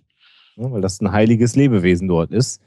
Äh, und äh, ja, das, ne, also da gäbe es da Und in Saudi-Arabien keine Schweine. Mhm. So ist es. Ja. Zumindest bei den streng äh, praktizierenden Moslems. Genau. Ich bin mir ziemlich sicher, dass das in Saudi-Arabien auch gesetzlich verboten ist. Das kann gut sein, ja. Hast wahrscheinlich recht. Ist denn nicht der Islam auch, äh, ja gut, genau, ich meine, der Islam ist da auch äh, in der Verfassung. Gesetzbildend. Ja, ja. ja also äh, es ist es ist, es ist wahrscheinlich verboten. Ich habe das jetzt nicht überprüft, aber äh, ich würde auch als Europäer da kein Schwein ordern. Ich vermute, dass das in äh, Bullshit Talk, ich glaube, dass es in Saudi-Arabien ähnlich wie in Indonesien ist, dass äh, unterschiedliche Gesetzeslagen gelten, ob du Christ bist oder Moslem. Da habe ich Zweifel, aber gut, brauchen wir, das brauchen wir hier jetzt nicht äh, hier nicht ausdiskutieren oder klären. Ich glaube, dass, äh, aber der, der Punkt ist ja, äh, was man machen darf, ist natürlich nicht nur eine Rechtsfrage, sondern auch eine kulturelle Frage. Das ist, das ist sicherlich auch mal Eigentum und Besitz so. Und damit kommen wir dann vielleicht auch mal zum psychologischen Teil. Der würde mich nämlich, der würde mich ja als, als, als Jurist kenne ich den juristischen Teil natürlich, aber mich würde ja der psychologische Teil mal interessieren. Da hat Sebastian ja seinen äh, Praktikantensklaven. Na, Sklaven, ich weiß gar nicht, ob Sklaven äh, auf jeden Fall habe ich keinen Sklaven, das dürfte ich auch gar nicht, denn die Würde des Menschen ist unantastbar. Sie zu schützen ist äh, Auftrag jedes staatlichen Handels oder so ähnlich. Aber der Nico hat mir ein paar Sachen tatsächlich rausgesucht und wir können gerne äh, über psychologische Aspekte reden. Vielleicht entlassen wir dann den Ralf auch in eine äh, gute Nacht, weil sonst, ich werde immer wieder sonst Ralf nach irgendwelchen juristischen Spitzfindigkeiten fragen. Ich finde das so hochspannend. Ja, macht, ja, dann, macht er mal einen Juristentalk. ja, äh, vielleicht. Müssen wir mal Müssen wir ja, mal drüber ihr, ihr müsst immer, ihr müsst immer aufpassen, habe ich ne, das Gefühl. Ihr müsst immer aufpassen, dass ihr euch da nicht, äh, oder? Ihr, ihr gerade ihr Richter. Ja, also ich muss natürlich in jedem Fall aufpassen, was ich sage. Ähm, ich möchte gleich noch hinzufügen, alles, was ich hier heute gesagt habe, habe ich gesagt. Und äh, das ist nicht unbedingt die Meinung des Justizministeriums in Nordrhein-Westfalen oder meines äh, oder auch nur meines Gerichts. Aber äh, ja, ich muss, man muss natürlich ein bisschen vorsichtig sein, aber äh, ja, äh, ich, über solche Sachen kann man, über so grundsätzliche Fragen wie Eigentum reden, ist aber relativ unproblematisch. Ich denke da echt nochmal drüber nach. Aber äh, jetzt wünsche ich äh, dir, Ralf, erstmal ein wunderschönes Wochenende. Ja, ich wünsche ich, wünsche ich euch auch und ich werde mal schauen, ob ich VLC dazu überreden kann, den Stream wieder aufzunehmen, damit ich auch weiterhin mithören kann. Vielen, okay, vielen Dank. Vielen herzlichen Dank. Ja, nicht tschüss. zu danken und bis bald. Ja, tschüss. Tschüss, Ralf. Tschüss. Eigentum in Deutschland, um mal mit mal ein paar Zahlen anzufangen, meine geschätzten Kollegen. Was glaubt ihr denn, wie groß die deutsche Durchschnittswohnung ist? Äh, pro Familie oder pro Person? Deutsche Durchschnittswohnung. Äh, ich habe keine Ahnung. Ich habe hier nur stehen Durchschnittswohnung, habe ich recherchieren lassen. Scheiße. Ah, nee, das ist, nein, nein, nein, nein, das ist ja tatsächlich ähm, wer den die nächste Folge von Via Britannia am Sonntag hört, da wird es um Bevölkerung gehen und da beschäftigt sich auch mit britischen Bevölkerungsstatistiken. Und äh, solche Statistiken sind natürlich meistens wirklich so durchschnittliche Größe der Wohnungen, die da sind, der gesamten Wohnmasse. Das hat nichts mit der Bevölkerung an sich zu schon tun. in der Werbung angekommen? Nein, nein, nein, das, äh, ich musste nur dran Da denken. werde ich ja ganz krabitzig. Ah. Ach, ähm, Huxilla TV kommt auch bald wieder, ne? Ähm, Ja. auf RTL. Ach, RTL. Ja. Ähm, ja, äh, Durchschnitt, Durchschnittswohnung Also in Deutschland. Größe. Hm, sag mal Quadratmeter. Quadratmeter. So, wa- was ist das denn in Britannien? Äh, das weiß ich nicht, weil die Wohnungsgröße habe ich nicht nachgeguckt. Da ging es Ah, um andere okay. Zahlen. Außerdem wird die dann nach äh, Schlafzimmern gemessen. Ich habe hier, ja, Genau. ich hab, die Folge habe ich Und den gehört. Fuß. Ähm, äh, und den Fuß, genau. Ja, wahrscheinlich wirklich, ja klar. ja, Ne? ein Quadratfuß, klar. Quadrat. Geil, ne? Da Ja. fallen mir ganz, äh, da fällt mir direkt irgendwie sowas wie, fällt mir Quadratlatschen. Goebbels ein, Achso. mit seinem Klumpfuß. Durchschnittliche Sebastian, Größe der deutschen jetzt aufhören, Wodka zu trinken für eine Dreiviertelstunde. Ja. Okay, kommt ihr drauf? Ihr habt noch gar keine Ich sag, auf, ich sag, ich sag, äh, Durchschnittswohnung in Deutschland 60 Quadratmeter. Äh, Sven, weniger. 90. Wa Was? was? Was? Sagt uns das? Ich war auch überrascht. Was sagt uns das für die Verteilung? Es gibt sehr viele Menschen mit sehr, sehr großen, großen Wohnungen, in Deutschland. Denn wenn Oder zumindest einige mit richtig riesigen Wohnungen. Ja. ne? Ja, okay. So. Das nehmen wir, denke ich, daraus mit. Und spannende Zahl, die der Nico mir rausgesucht hat. Ist Was? denn das, warte ganz kurz, Sebastian, jetzt, das weißt du nicht, ne? Aber wenn es, es gibt natürlich einige Personen, die ganz viele Wohnungen oder gar Häuser besitzen. Wird dann für diese Person das auf, über die ganzen Wohnungen gerechnet? Nee, das meinte ich, es wird nicht pro Person gerechnet, Nee, sondern das ist tatsächlich die, wahrscheinlich auch all, die- alle Wohnungen. Du, du misst ja den Ah, okay. Wohnraum. Auf die Einheit. Auf die Einheit Wohneinheit. Wohnung, genau. Mhm, okay. Und von den Wohnungen, die es in Deutschland gibt, auch das finde ich eine spannende Zahl, 43 Prozent werden von den Eigentümern genutzt. Also man wohnt in seinem eigenen Eigentum, also man besitzt sein Mhm. eigenes Eigentum, so. Und 52 Prozent werden von Mietern besitzt, besetzt, be, Also äh, be- be- bewohnt, Wohn, Wohnbesitz, Wohnmieter. Mein, oh, besetzt. Alter, ich habe hier gleich so eine Schall- und Rauchsache. Das heißt aber, und das ist die Zahl, die mich echt äh, umgehauen hat, äh, die ihr beide jetzt gerade gar nicht mitbekommen habt. Wisst, wisst ihr, welche Zahl? Nein. Nochmal. Das war jetzt gerade ein bisschen Gefahr. Also, das kommt auf 43 95 Prozent. 95 Prozent, genau. Und was ist jetzt die für mich echt spannende Zahl? Was mit den letzten 5% oder was? Genau das. 5 Prozent der Wohnungen stehen einfach leer Leer. in Deutschland. Leerstand. Mhm. Krass. Finde ich eine krass hohe Zahl. 5 Prozent. Das ist eine Menge. Mhm. Ja. Ich, ich überlege gerade, also mir kommt spontan natürlich als Vorurteil äh, der Osten der Republik äh, so in, in den Kopf, wo es ja Auch Landstriche überhaupt gibt, die gener- extrem generell sind, ne? Wie Mi- Mietwohnwüsten und was weiß ich alles irgendwie. Äh, Plus, also man darf natürlich nicht vergessen, natürlich gibt es immer einen gewissen Leerstand, weil du hast ja eben äh, äh, Übergang. Übergangszeiten, ne? aber 5% Mhm. ist natürlich heftig. Ja, ordentlicher Leerstand. Ich musste schmunzeln, weil unsere Wohnung, die wir bewohnen, also meine Frau, mein Sohn und ich, genau 90 Quadratmeter groß ist.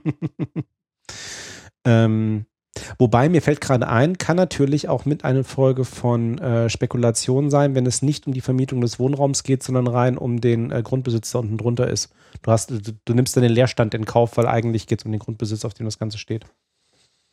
Als Weil Spekulation. du Filetstücke hast, die du später Genau. grob verkaufen ja, willst. genau, oder sonst irgendwas. Kann auch gut sein. Ja, aber hat, hat mich auf jeden Fall 5% äh, ist überrascht, trotzdem- als ich die Ja. Zahl gesehen habe Ja, hier ja. gerade. Das ist spannend, ja. So, jetzt habe ich hier mal, ich habe hier noch ein paar, ich habe hier jede Menge Sachen liegen. Jetzt müsst ihr mal. Ja, mach mal weiter. Ich soll mal weitermachen. Ja, mach Äh, weiter. ich, hab, äh, ich habe mich und damit meinen Praktikanten gefragt, seit wann gibt es überhaupt Eigentum? Also wann kam der Mensch auf die Frage, äh, auf die Idee zu sagen, das ist meins und wenn du das nicht kriegst, dann hau ich dir mit der Keule auf den Sack. ja, okay. Und das weiß man gar nicht. Äh, man äh, leitet ab, und das wäre jetzt der Moment, wo wir den, äh, den Buddler reinholen würden. Man leitet ab daraus, dass es Grabbeigaben in der Steinzeit gab, erstmalig, dass das Hab und Gut, also Eigentum des Begrabenen sein soll, weil das nämlich sich individuell zwischen den Gräbern unterscheidet. Mhm. Mhm. Aber es gibt jetzt nicht irgendein äh, Schriftstück, äh, sowieso nicht, aber es gibt auch nicht den einen Moment, wo man sagt, so, bis hierhin haben alle im matriarchalen Kommunismus gelebt und hier kommt jetzt der patriarchale Liberale. Ne? Hier nehmen wir mal den, den Neandertaler äh, Bartosiensis und zack, der führt das Eigentum ein. So ist es nicht nach aktueller Forschungslage. Mhm. Ja, und der möchte denn, der soll dann irgendwie seine schönsten Stücke natürlich auch mit ins Jenseits nehmen, deswegen kriegt er die mit ins Grab gelegt. Genau. Genau. Weil das ist ja sein verdammtes Eigentum. Ja, genau. Kann er entscheiden, was damit passiert. Da gab es noch kein Bauordnungsamt oder so. Ja, oder jemand, der dann irgendwann deine, deine, deine Leiche an sich dann schon irgendwie als Gegenstand behandelt. Ähm, Eigentum. Und den Inuit-Populationen, also das, was man politisch völlig unkorrekt als Eskimo bezeichnet, und ich werde mir gleich den Mund auswaschen, weil ich dieses Wort benutzt äh, habe, denen ist der Begriff des Eigentums wohl unbekannt gewesen. Das heißt, da gehörte das Eigentum in, in, in unserem Sinne der Allgemeinheit.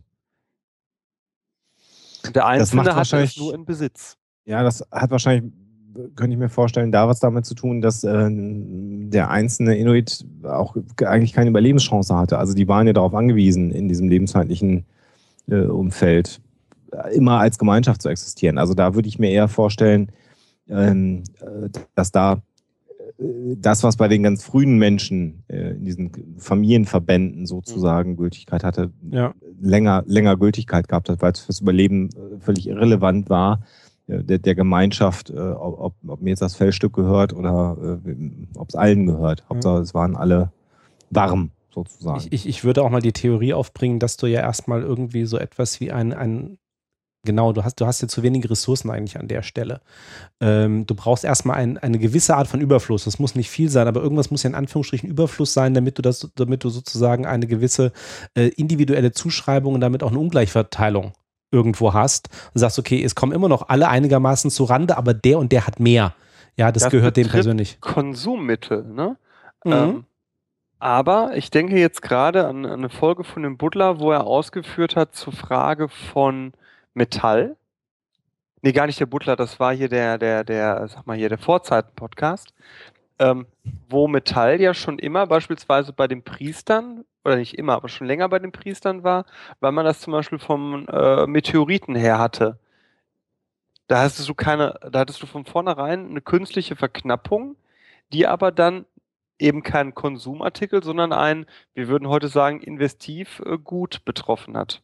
Okay, klar, selten, sel, sel, selten, Seltenheit dann wieder von, von gewissen Artikeln natürlich wiederum als Auszeichnung äh, dessen, dass sie was Besonderes sind und dass du dann eben auch wieder eine Abgrenzung hast, als in, in religiöser Richtung. Oder äh, da sind wir auch wieder bei dem Kulturellen, ne? Was ist im Überfluss vorhanden, was nicht?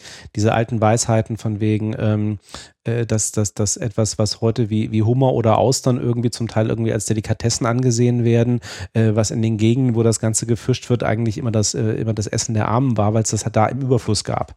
Ja, hm, ähm, ja, ja. Ne, also insofern klar, das ist dann, das ist dann die Zuschreibung dann der besonders ähm, als wertvoll angesehenen, nicht der wertvollen, sondern der als wertvoll wahrgenommenen ähm, äh, Güter, die dann natürlich kommt. Ich würde gerne nochmal auch einen zutiefst menschlichen Aspekt noch einbringen, Sebastian, wenn, wenn ich darf. Also wenn ich dich mit deinen Zahlen und Studien unterbrechen äh, dürfte an der Stelle. Ja, natürlich. Ich habe hab so viel hier liegen, wir werden das heute nicht alles schaffen. Ach, prima. Weil äh, ein spannendes Thema ja, äh, wenn es um Eigentum will ich an der Stelle jetzt nicht machen, aber ähm, äh, so, so, so Besitzanspruch vielleicht, also Partnerschaft ist, ist mein Thema. Und die Frage nach, dem, äh, dem Thema Eifersucht und wie so die Psychologie das äh, Thema Eifersucht ähm, ja, behandelt. Und meine Einstiegsfrage wäre da mal an euch beiden eine ganz persönliche. Wie, wie handhabt ihr das denn so? Ich, wir sind ja alle wieder in, in äh, festen Beziehungen.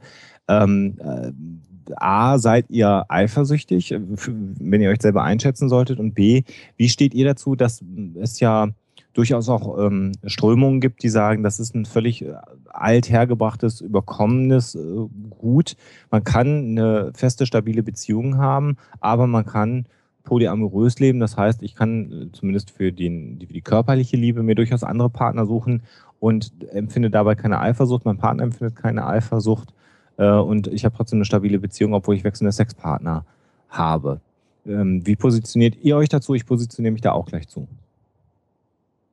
Fang du mal an, Rotlauf. Äh, nee, funktioniert für mich nicht. Also ich würde mich selber, also erste Frage als äh, eifersüchtig, ja klar, habe ich auch schon Eifersucht erlebt im Leben, aber ähm, ja, würde jetzt irgendwie, ich würde mich jetzt nicht als übermäßig eifersüchtig einschätzen. Ähm, ich glaube, das ist dann eher, äh, ne, auch im Laufe der Zeit eher die Frage, äh, also ist, ist sozusagen nicht, nicht, nicht an allem der Person festzumachen, sondern so dieses so, ähm, ha, habe ich das Gefühl, dass ähm, äh, ich irgendwie, ähm, ja, ne, jetzt äh, über Gebühr weniger Aufmerksamkeit, wie auch immer, also in meinem eigenen Gefühl irgendwie in einer Beziehung jetzt nicht genug bekomme, dass da irgendwie andere deutlich mehr bekommen und kann ich mit dieser Situation umgehen. Ähm, aber das ist jetzt irgendwie, das, ich, ich sage das auch so allgemein, weil ich jetzt im Moment kein konkretes Beispiel habe. Also es ist, ähm, wie gesagt, also ich sehe mich da nicht über, übermäßig eifersüchtig auf der einen Seite, auf der anderen Seite, ähm, ja, ist, ähm, ist also ähm, polyamoröse Beziehung für mich eben auch nicht denkbar. Also es äh, fun funktioniert nicht. Funktioniert nicht bei mir. Äh, kannst du, kannst du es benennen, warum es bei dir nicht funktionieren würde? Oder sagst du einfach, einfach so far out für mich?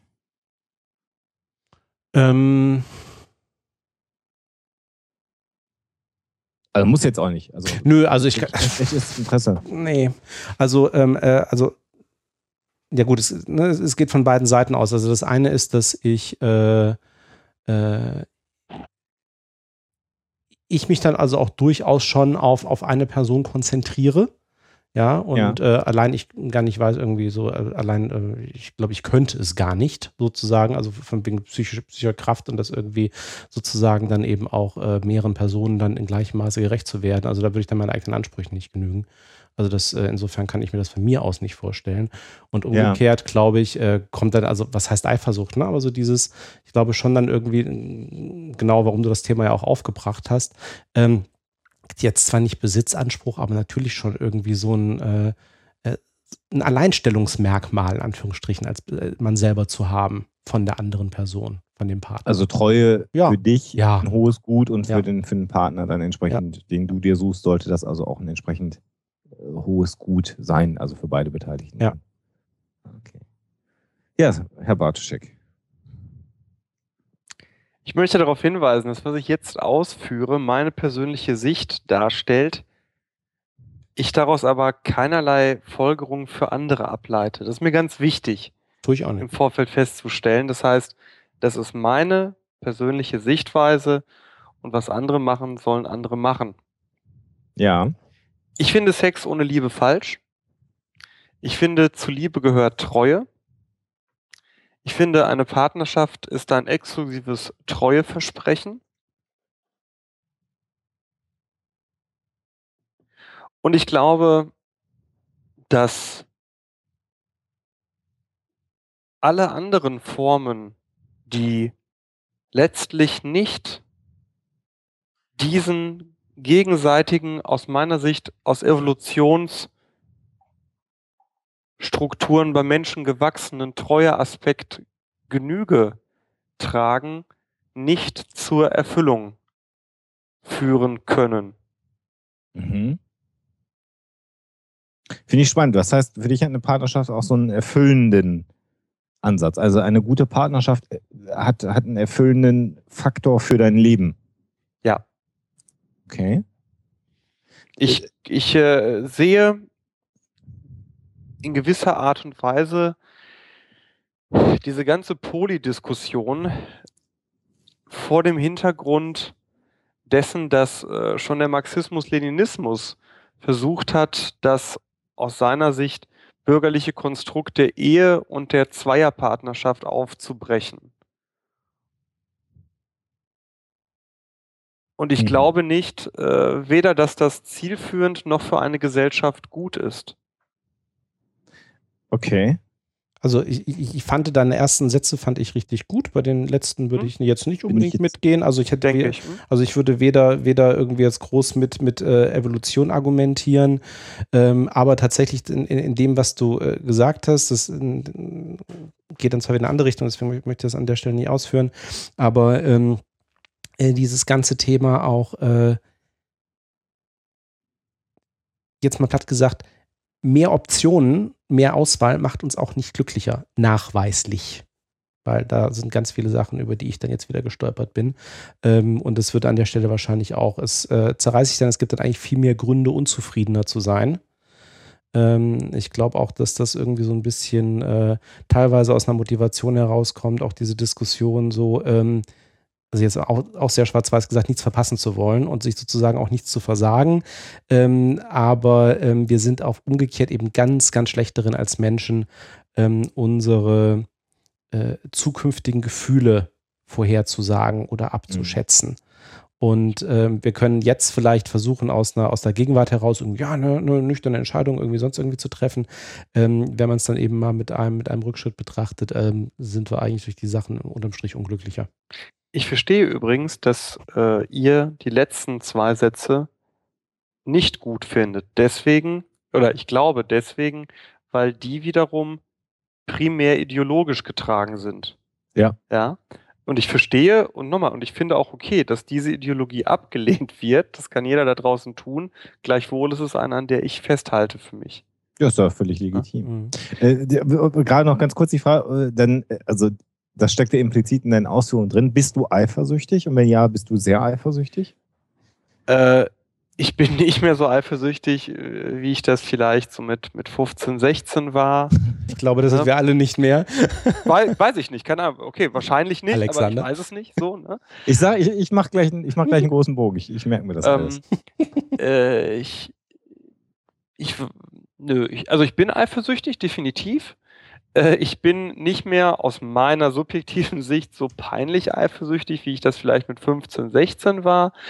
Ähm, wenn meine Frau gar nicht eifersüchtig wäre, würde mich das irritieren, aus der vorhin gemachten Argumentation. Wenn sie zu sehr eifersüchtig wäre, würde mich das auch äh, irritieren, weil mir dann Vertrauen fehlen würde. Insofern, aber das ist jetzt wieder so, ne, das ist jetzt, das ist jetzt wirklich Bullshit-Talking, würde ich sagen, sind wir in einem mittleren guten Bereich von Eifersucht. So, aber ich glaube, das wird jedes Paar sagen, das eine gewisse Zeit zusammen ist und die Absicht, Absicht hegt, weiter miteinander äh, zusammen zu sein. Ich kann, vielleicht fasse ich so zusammen, wir haben beide ein Ausmaß von Eifersucht, das der jeweils andere okay findet. Okay. Gut. Zu meiner Person, ich habe heute äh, im Rahmen der Vorbereitung einen äh, Online-Test gemacht, einen sehr renommierten Online-Test bei äh, Focus.de. oh. Ah, einer von diesen sehr äh, aus, ausgewählten Psychotests. Ja, genau. Äh, aber immerhin unter Beteiligung, unter fachlicher Beratung eines niedergelassenen äh, Psychologen aus Berlin. Und dabei ist bei mir rausgekommen, deswegen kann ich das jetzt so schön zitieren, äh, dass ich ein gesundes Maß an Eifersucht besitze, Sebastian. Das ist vielleicht das, wonach du gerade gesucht hast. Bei dir ist es gesund, bei mir ist es normal. Das ist ein kleiner Unterschied. Ja. Ähm, ich, ich kann das mal ganz kurz, das ist ein Absatz, ich lese das mal gerade vor. Das heißt bei mir, trotzdem bleiben Sie wachsam. Wenn Ihr Partner anderen hinterher schaut, versetzt Ihnen das einen kleinen Stich. Sie drehen deswegen aber nicht gleich durch. Denn sie wissen, dass sie geliebt werden. Sie lassen ihrem Partner die Freiheiten, die er braucht. Und das ist auch gut so. Schließlich treffen sie sich auch mal gerne allein mit einer Freundin oder einem Freund. Wenn ihr Partner einen Anlass zur Eifersucht gibt, sehen, sie jedoch, sehen jedoch auch sie rot. Passen Sie besonders auf, dass Sie nicht unnötig Streit heraufbeschwören.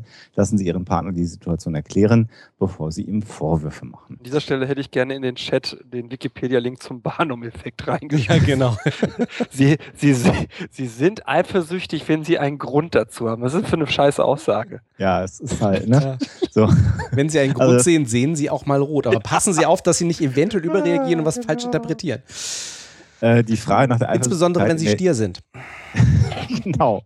Also die Frage nach der Eifersucht in der, in der Jugend kann ich nicht wirklich beantworten, weil ich mit 15, 16 nicht in die Verlegenheit äh, kam. Keine Jugend hatte. Nee, eifersüchtig zu sein. Oh. Ja, es ist, äh, ja es ist, äh, ich war ja nicht immer so gut aussehen und begehrt, wie ich das heute bin. Nee, du hast einfach nur scheißen Glück gehabt, dass die Alexa schlecht sieht. Also Sebastian, das ist jetzt aber schon. Bam. ähm, insofern, keine Ahnung. Ähm, zum Thema Treue und ähm, polyamorös kann ich auch äh, im Prinzip, also mal abgesehen vielleicht von den letzten beiden sehr ideologischen Sätzen von Sebastian, ähm, äh, auch an der Stelle nur über mich sprechen. Also ich sage auch, wer für sich ein anderes Lebensmodell findet, soll das äh, tun. Wichtig ist für mich, dass es dem Einzelnen gut geht. Äh, der, es muss nicht mir gut gehen mit dem anderen.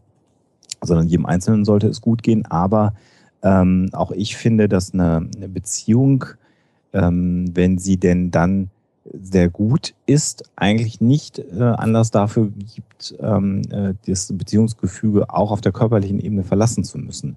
Ähm, ich finde schon, dass wenn der Impuls da ist, dass man dann anfangen sollte, das zu hinterfragen und dann muss man auch mal schauen, äh, ob eventuell an der Beziehung etwas gerade nicht passt, dass man diesen Impuls hat. Denn solange wie ich äh, mich, wie bitte?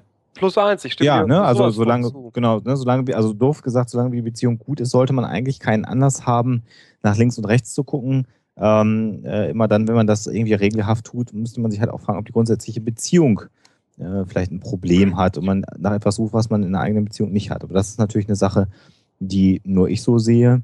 Aber ähm, das finde ich auch nochmal ganz spannend. Und das ist jetzt aber ein Punkt, und deswegen habe ich jetzt diese Schleife gemacht und habe euch da so ein bisschen erstmal hinterm Ofen vorlocken wollen, wo ja dann viele Leute jetzt auch mir unterstellen würden, als eifersüchtiger Mann, der seit vielen Jahren mit meiner Frau zusammen ist und der eifersüchtig ist, dass das ja schon fast äh, sowas wie Besitz ist, den man am Partner anmeldet. Und da wollte ich jetzt nochmal mit euch drüber diskutieren. Und genau deswegen meine letzten zwei Sätze. Ja. Genau deswegen, ich hätte vorhin auch den Punkt machen können davor, aber genau deswegen meine zwei Sätze, weil all diese Aussagen, die, die man jetzt so durch seine Timeline bei Twitter äh, jagen sieht, die sind ideologisch. Das sind einfach ideologische Aussagen, wo man anderen Menschen ein Wertesystem aufdrücken will, mit dem sie eigentlich vielleicht gar nicht leben wollen. Es gibt keinen äh, psychologischen Befund, keine Studie, die nahelegt, dass das, was wir drei als Beziehungsmodell favorisieren, äh, nicht äh, passend ist für das, wie der Mensch ist. Ja, genau sondern es ist immer eine individuelle Entscheidung, ob ich das so haben möchte oder nicht. Aber es ist nicht so, dass der Mensch der nächsten Entwicklungsstufe oder wie auch immer sozusagen dieses enge, wie es dann auch oft bezeichnet wird, Geflecht verlassen muss. Und, und der, der, der Punkt ist einfach der, äh, und das ist eben die Frage, was man, da sind wir wieder bei der grundsätzlichen Frage auch mit Ralf, was man eigentlich als Besitz bezeichnet, sondern de facto rein psychologisch ist es einfach so, ähm, wir wir, wir, wir fühlen uns wohl mit dem, was wir haben, in Anführungsstrichen. Ja. Ja. Und, ja. Ähm, und wir haben Angst davor, es zu verlieren. So. Und ne, da kann man jetzt, das kann man auf Beziehungen beziehen und ob man jetzt sagt so, ja, du hast ja da jetzt einen Besitzanspruch, ja, oder Eifersucht ist ja nichts anderes ne, als diese Verlustangst oder wie auch immer. So mag ja sein, kann man so interpretieren, aber es ist im Grunde eine Zuschreibung. Es ist ja, vor allem das Schlimme daran ist doch, das, ich, ich muss mal, ne, das Schlimme ist doch, dass wenn jemand das sagen dürfte, dann wäre das deine Partnerin Sven, dann wäre das Alexa und dann wäre das bei mir meine Frau. Mhm. So, die demnächst ihren gemeinsamen Podcast aufmachen und hier parallel senden, wie wir heute schon mal hatten. Ne? Das wäre ja. lustig. Ich würde ich würd, äh, unsere äh, drei Frauen äh, gerne mal zusammen podcasten. Das ist aber eine andere Frage. Ja. Nein, aber die, die dürften das sagen. Die hätten ein Anrecht darauf, zu sagen, du machst mich in der Beziehung unglücklich, weil du einen Besitzanspruch hast. Mhm. Ich, so wie, also ich kenne deine Partnerin nicht wirklich, Sven, aber Alexa, würde ich sagen, kenne ich ganz gut. Meine Frau, denke ich, kenne ich ziemlich gut. Ich gehe aber davon aus, wenn jeder von uns seiner Frau, Freundin sagen würde, weißt du was, du bist mein Besitz, dann würde jeder von uns mal entweder gehörig ausgelacht oder einen in die Fresse kriegen. Und das ist richtig. Und deswegen finde ich diese ganze Diskussion, die, die ich nicht falsch verstehe, dass Alexander die so sieht, sondern die Alexander jetzt hier benannt hat, finde ich die einfach völlig da, daneben, weil zwei Menschen für sich verhandeln, wie sie ihre Beziehung miteinander oder drei Menschen meinetwegen auf, ne, so mit oder vier, auf jeden Fall Menschen verhandeln miteinander, wie sie eine Beziehung führen wollen und dann ist auch gut. Ja, das ist ganz spannend. Also ich bin, bin, bin, äh, äh, du hast Twitter angeführt. Ich bin auf Twitter dafür kritisiert worden, dass ich mal eine Zeit lang in meinem Profil stehen hatte, verheiratet mit. Äh, dann hatte ich irgendwie, ich weiß gar nicht, wofür ich getwittert hatte. Irgendwie, ich hatte für äh, Gleichstellung oder so getwittert. Und dann schrieb dann jemand, ja, ja, ich hätte ja gut reden, aber ich müsste ja schon auch zeigen, dass ich eine heterosexuelle Beziehung hätte. Und da habe ich so gedacht, so, also wo, wo, äh, wo ist da die inhaltliche ja wo, wo ist ja der inhaltliche Zusammenhang an der Stelle, ne? Ja, und? Was hat ja, die Person gesagt? Äh, äh, gar nichts mehr dann. Hm. Ja, zu Recht. Ja, ne? also das habe ich dann nochmal hinterfragt, ob das sei jetzt aber irgendwie kein Sachargument wurde denn das Problem, sondern dann kam dann nichts mehr. Äh, und Aber das zeigt halt genau diesen ideologischen Überbau, den du äh, gerade angeführt hast, äh, Sebastian. Aber äh, Sven, du hast gerade schon etwas gesagt, uns geht's gut, wenn wir was besitzen. Da gibt es ja auch einen schönen Fachbegriff für, ne? Äh, äh, äh, ähm, Den Endowment-Effekt. Endowment-Effekt, ja, genau. wie heißt der im Deutschen? Aufwertungseffekt. Oder Besitzungseffekt, also je nachdem, wie man es dann haben will. Aber ja, genau. Und das habe ich in der Studie liegen, sehe ich gerade. Ah, guck mal. Ach, guck mal. Hättest du sie mal gelesen? Nein. ich habe das Abstract gelesen, da kam das aber nicht vor. der ist in den Keywords. Nee, es ist tatsächlich. Und vor allem, äh, da, da, da, da gibt es auch, auch, auch spannende äh, Studien zu, aber es ist wirklich diese Sache, in dem Moment, wo wir etwas, etwas äh, besitzen, ähm, werten wir es höher. Und ich habe äh, heute noch mal so ein paar Sachen rausgesucht. Äh, ein, ein, ganz schönes Experiment äh, von ähm, Dan Gilbert. Es gibt so ein paar Namen, also das ist auch wieder, ein paar Namen haben wir schon ein paar Mal erwähnt, weil das so diese ganze ein bisschen ökonomische Entscheidungs, äh, ökonomisches Entscheidungsverhalten. Also Dan Ariely, Barry Schwartz, Dan Gilbert. Dan Gilbert forscht eigentlich zu Glück, glücklich sein und ähm, äh, Zufriedenheit. Und die haben mal einen Test gemacht. Die haben äh, im Grunde, also sie haben viele Tests gemacht, aber einer war, äh, sie haben äh, Studenten äh, sechs Monet-Drucke vorgelegt und gesagt, äh, also Bilder vorgelegt, erstmal Fotos gezeigt und gesagt, hier, ne, so sechs Monets, ähm, ordne die mal in der Reihenfolge, welcher gefällt dir am besten, welcher gefällt dir am schlechtesten und so weiter, bild mal eine Rangfolge. So, und ähm, dann haben wir gesagt, oh, so ein Zufall. Ähm, wir haben diejenigen, die du auf Platz drei und vier getan hast, da, da, da haben wir noch Drucke da. Ähm, also genau so ne, mittlere, irgendwie, die denen gerade so mittelgut gefallen haben, so die beiden. So. Welchen von den beiden willst du haben? Den kannst du mit nach Hause nehmen. So, dann entscheiden sich die meisten natürlich für die drei, in Anführungsstrichen, ne, weil ja war ja der, den sie auch besser als die vier so empfunden haben. Ähm, und ähm, dann haben die dann so im Abstand von zum Teil irgendwie einer Woche, zwei Wochen dann den gleichen Test nochmal gemacht und so, hier hast du nochmal die sechs Bilder, bewerte nochmal. Äh, was passiert ist, äh, im Grunde ähnliche Reihenfolge, nur das, was vorher die drei war, äh, die also, äh, die sie dann besitzt, besitz, besessen haben zu dem Zeitpunkt, war plötzlich deutlich weiter oben. Und die vier, die sie eben nicht bekommen haben, war deutlich plötzlich weiter unten in dieser Reihenfolge. Ist das nicht, ist das nicht Dissonanzreduktion? Das spielt zum Teil mit rein.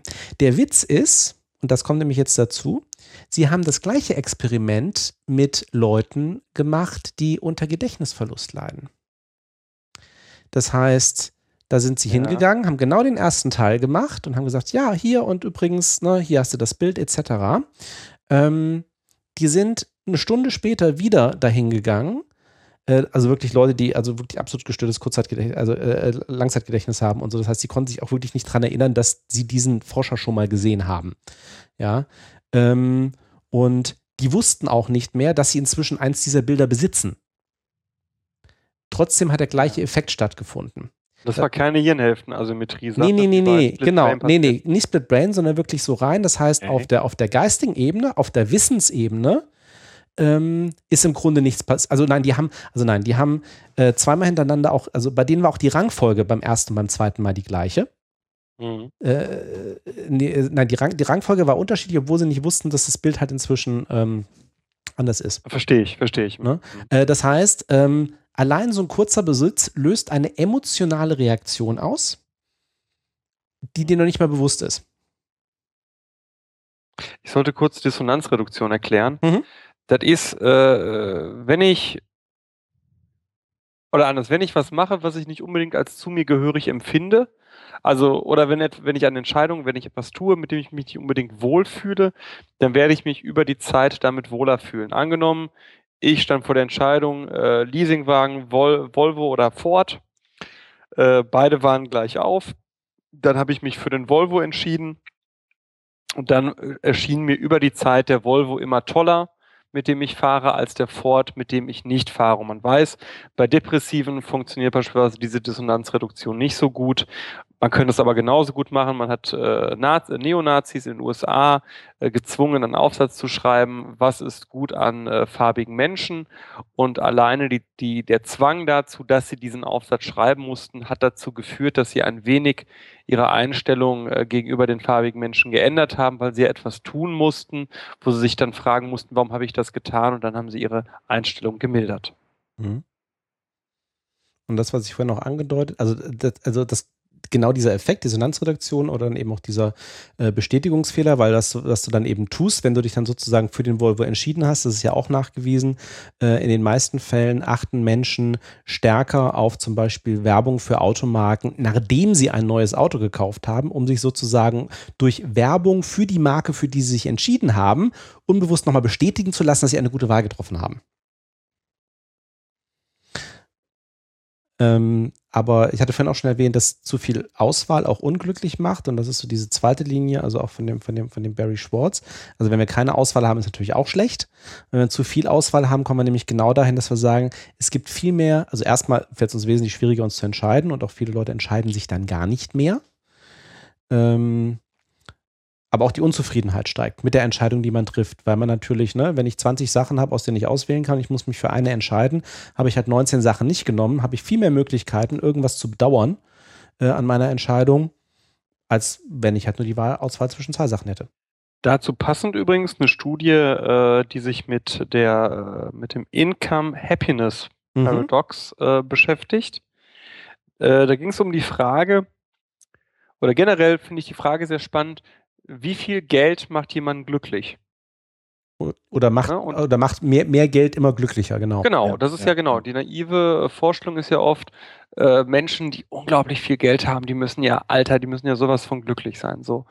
Und die äh, Studien sagen alle, nee, so ist es nämlich nicht, denn ab einer gewissen Einkommensgröße investieren die Menschen nicht mehr in ähm, äh, das, was man Konsumgüter nennen würde, also sagen wir mal in die kurzfristige Erfüllung von aktuellen Wünschen oder Träumen oder was auch immer, sondern gehen in Investivgüter, äh, also in, in langfristige ähm, Eigentumsverhältnisse, die wiederum Verpflichtungen mit sich bringen. Also man kann sich vorstellen, wenn ich jetzt hier den halben Straßenzug äh, bei uns in äh, hier im Ruhrpott kaufen würde, dann müsste ich mich wahrscheinlich darum kümmern, dass da drüben das Licht nicht so richtig leuchtet und, und, und.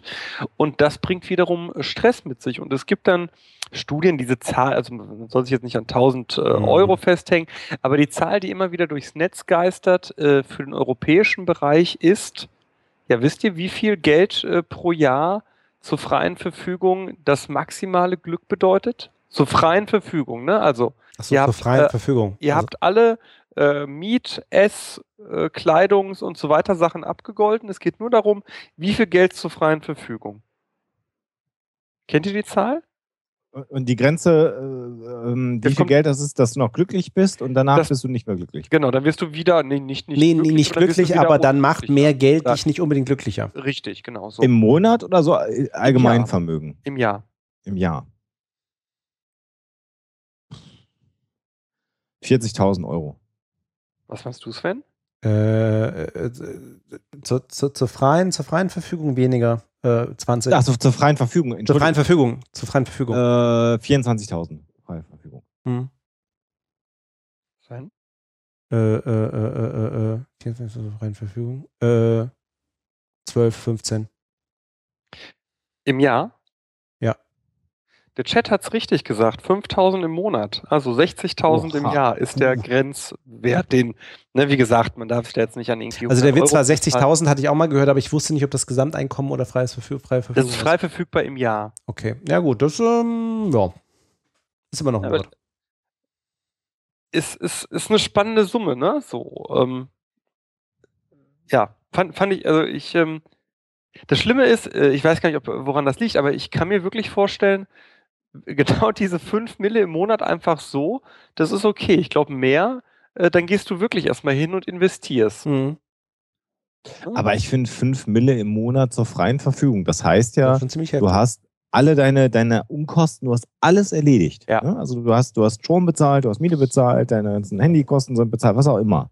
Und dann hast du einfach 5 Mille im Monat, um die zu verjubeln. Wer hat denn das tatsächlich, um das dann auch noch so zu beurteilen, dass er damit noch zufrieden ist? Oder ist das so eine gefühlte Größenordnung? Wenn ich die hätte, wäre ich zufrieden.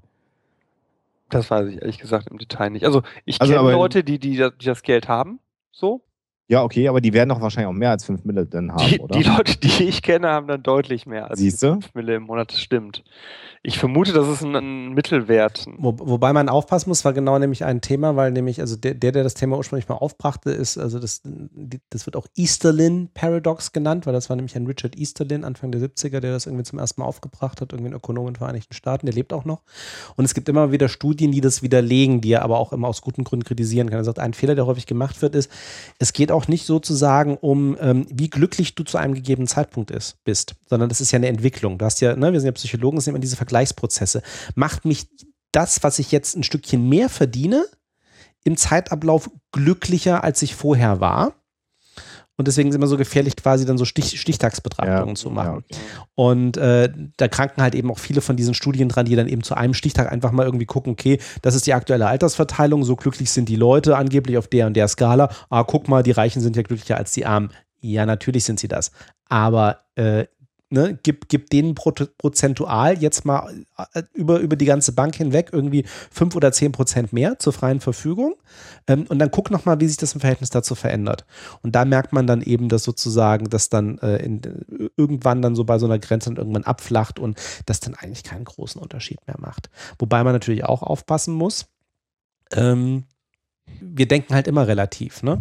Weil um die absoluten Sachen, also beziehungsweise nein, halt so die Sache, ähm, äh, es ist relativ egal, wie viel du verdienst, ob du jetzt, was weiß ich, 2000 im Monat kriegst oder 6000 im Monat kriegst, wenn du weißt, dass dein Kollege, der den gleichen Job macht, 50 Euro mehr kriegt.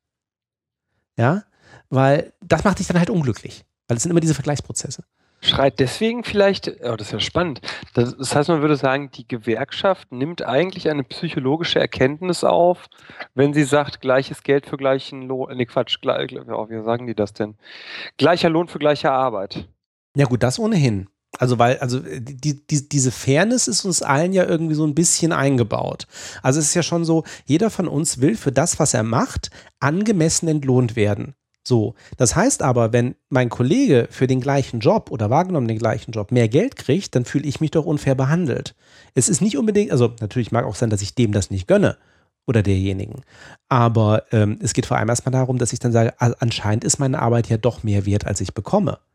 Ja, und deswegen ist natürlich, ähm, sind solche Prinzipien. Wie gesagt, ich finde find das auch spannend. Äh, also auch Länder, wie gesagt, weil ich wieder aus Großbritannien, ähm, wo man mit zum Beispiel äh, dem Gehalt für Stellen viel offener umgeht. Da steht in den Stellenanzeigen drin.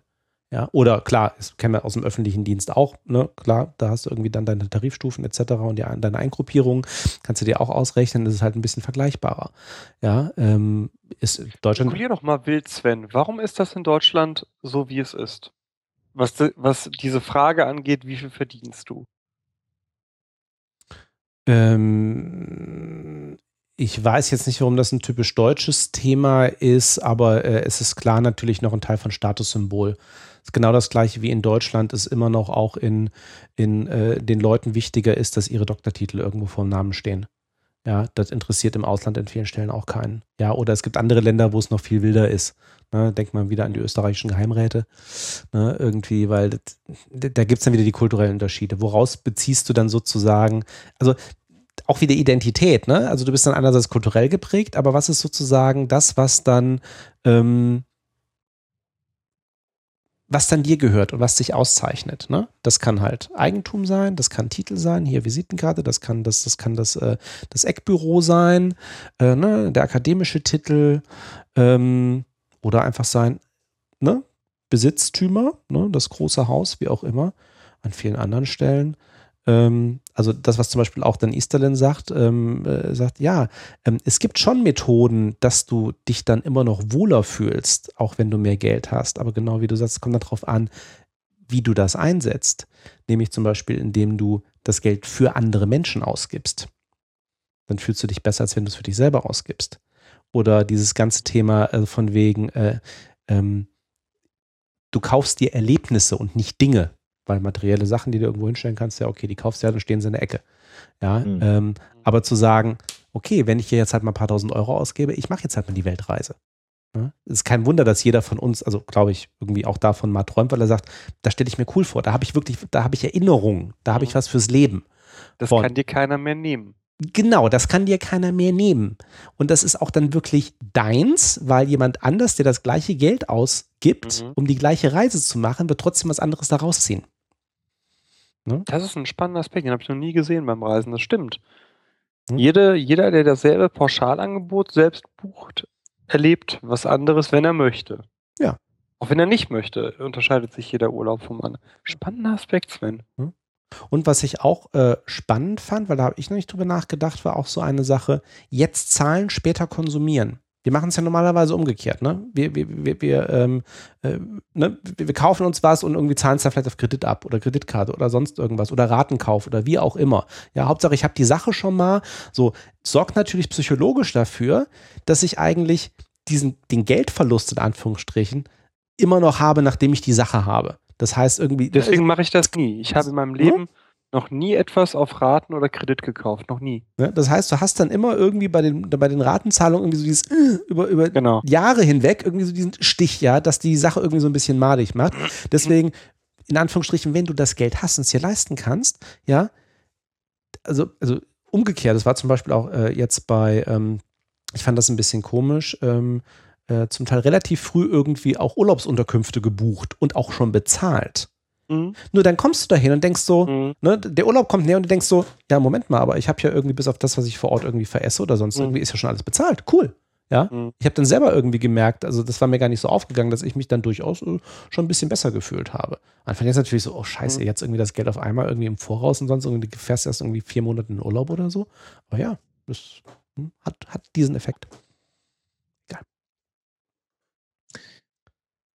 Wenn es am schönsten ist, muss man eigentlich schon aufhören, oder? Ich habe noch eine Studie, die ich wirklich hochspannend fand. Da komm auch raus. Man hat Affen beigebracht, Geld zu nutzen Mhm. und hat sich dann angeguckt, verhalten die sich eigentlich wie die Wirtschaftstheorie das von Menschen erwartet oder haben die irgendwie ihre eigenen Affengesetze? Denn da sind wir genau an der Schnittmenge, finde ich, von Ideologie und Psychologie. Die Frage ist ja, wie natürlich äh, ist beispielsweise so ein kapitalistisches, äh, auf Eigentum basiertes System.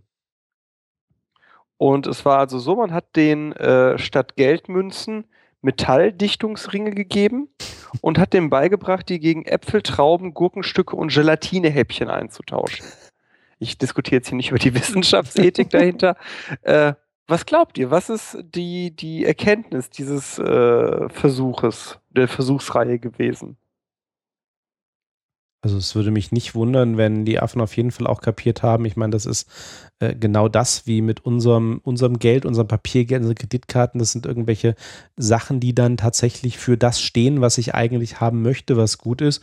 Und die das wahrscheinlich dann äh, ähnlich, ähnlich an Anführungsstrichen äh, gehortet oder genutzt haben, äh, wie wir das auch mit Geld oder mit, mit sonstigem Eigentum tun würden. Also wie das, wie das echte sozusagen ähm, Futter oder was auch immer es dafür gab.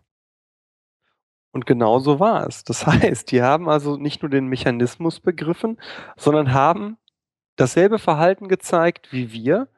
Beispielsweise, als dann äh, es äh, einen Moment gab, wo gesagt wurde, äh, die Gelatinehäppchen kosten nur noch einen Dichtungsring und nicht zwei, haben die Affen äh, munter ihre Dichtungsringe in Gelatinehäppchen umgesetzt ne, und haben das dann auf Vorrat äh, quasi gekauft.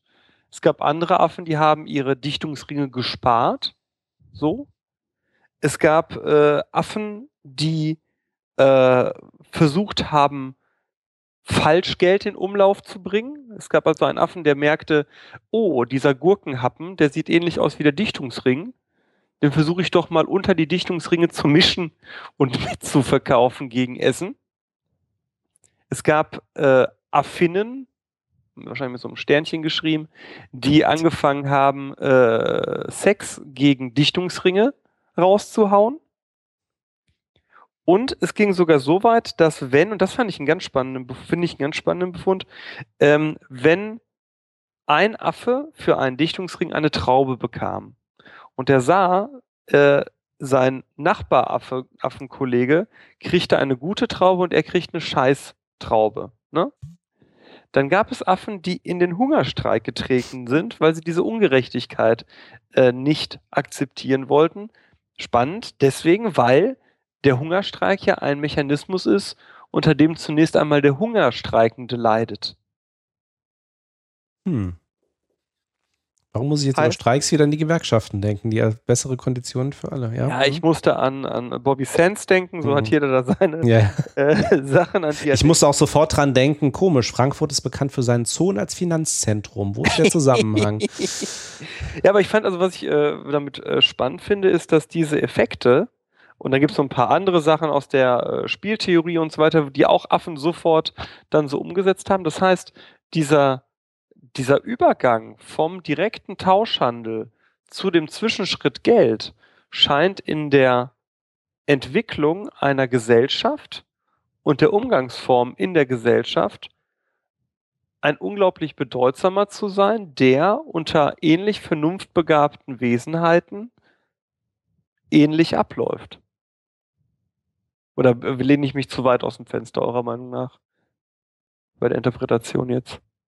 Nö, ich warte jetzt nochmal drauf, dass man das mit äh, Nicht-Primaten versucht. Ja.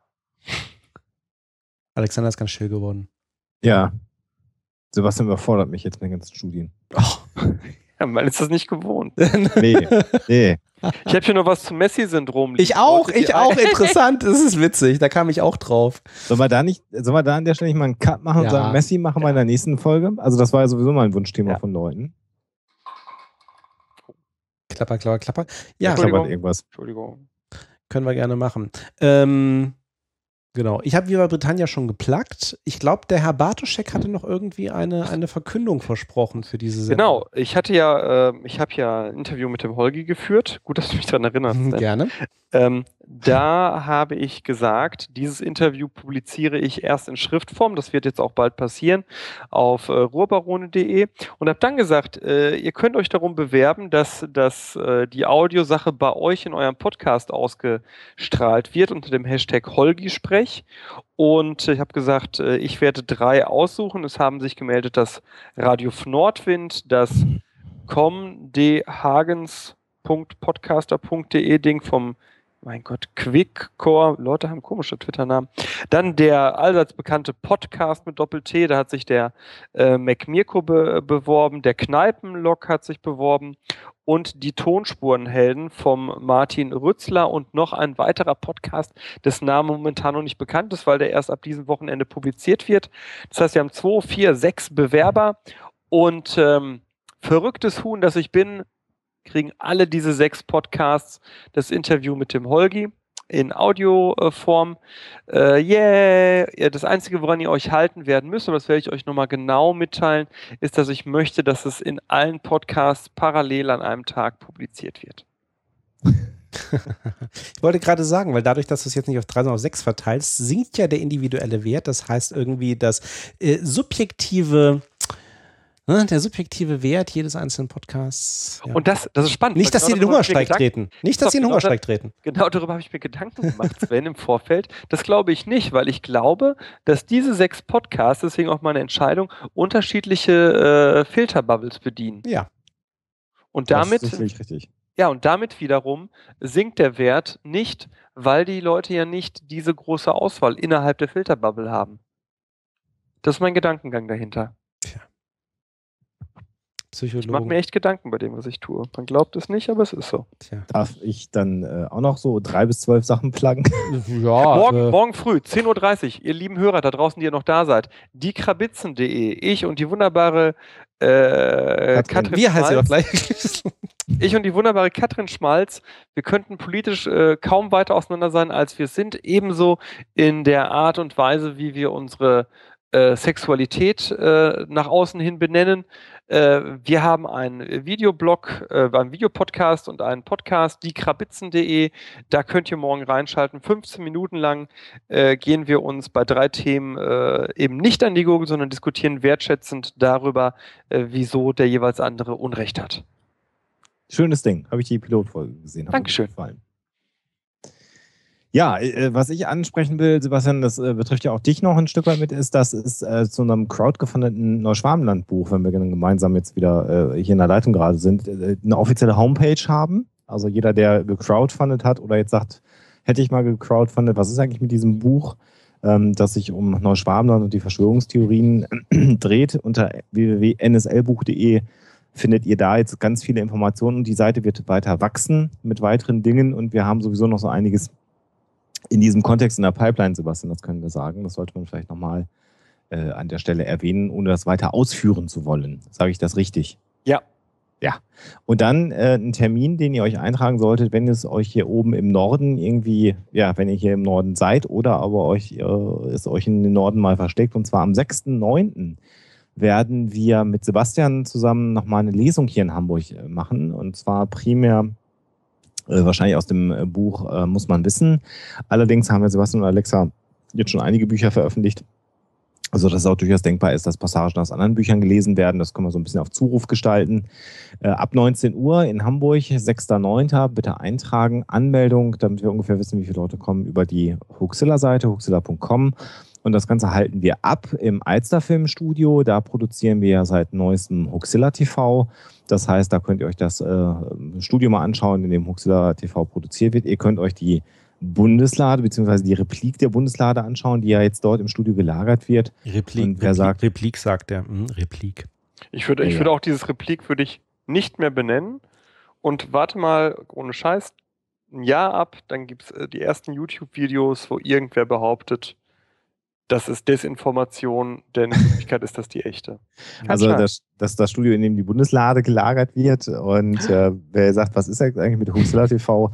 Am 13. August die nächste Folge von Huxilla TV mit einem Thema, was es bisher im Podcast nicht gegeben hat. Äh, das kann man sagen. Und am äh, 27. August die nächste Folge auch mit einem Thema, das es noch nicht gegeben hat und mit einem sehr berühmten Interviewgast, nämlich wir hatten äh, die Gelegenheit, Jörg Kachelmann in Berlin zu treffen. Und worüber wir mit Jörg Kachelmann gesprochen haben, könnt ihr dann am 27. August bei Hoaxilla TV sehen. Und wer jetzt sagt, hä, der redet nur über das Fernsehen, wir sind noch in der Sommerpause. Ab dem 31. August, kann ich alle beruhigen, geht es auch ganz normal wieder weiter mit Hoaxilla, dem skeptischen Podcast aus Hamburg. Dann fehlt eigentlich nur noch Sven, deine Pläne nach NSFW. Genau. genau. Nachdem Meine das jetzt vorbei NSFW, Genau, nachdem das vorbei ist, habe ich wieder ganz viel Zeit, trotz der Umzüge. Äh, ja, bei Viva Britannia gibt es alle zwei Wochen ein Thema, das es noch nie im Podcast äh, gab. ähm, Dass es noch nie im Buch gab, Sven, musst du jetzt sagen. ja, stimmt, dass es noch nie im Buch gab, ja. Ähm, äh, äh, Glaube ich, ja, doch. Es sei denn, wir machen Bits and Bobs Folgen, aber egal.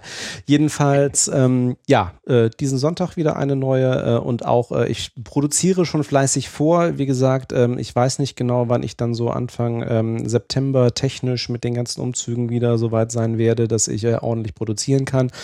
Ähm, aber das sollen natürlich meine Hörer nicht drunter leiden. Insofern ähm, wird da gerade fleißig im Hintergrund gearbeitet, um das auf jeden Fall auch zu gewährleisten, dass das schön weiterläuft. Und ähm, ja, wie gesagt, äh, nächsten Folgen wieder schön bunt und wir nähern uns auch mit großen Schritten Folge 42.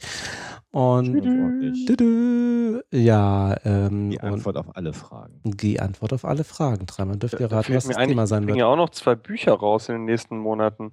Ja, Wenn ihr mal. wissen wollt, welche Bücher, geht in die Meiersche, sagt im September, wir hätten gerne die neuen Bücher von Bartoschek. Wenn die nicht da sind, kackt denen auf die Theke und sagt, wir möchten aber, dass es hier einen eigenen Aufsteller gibt.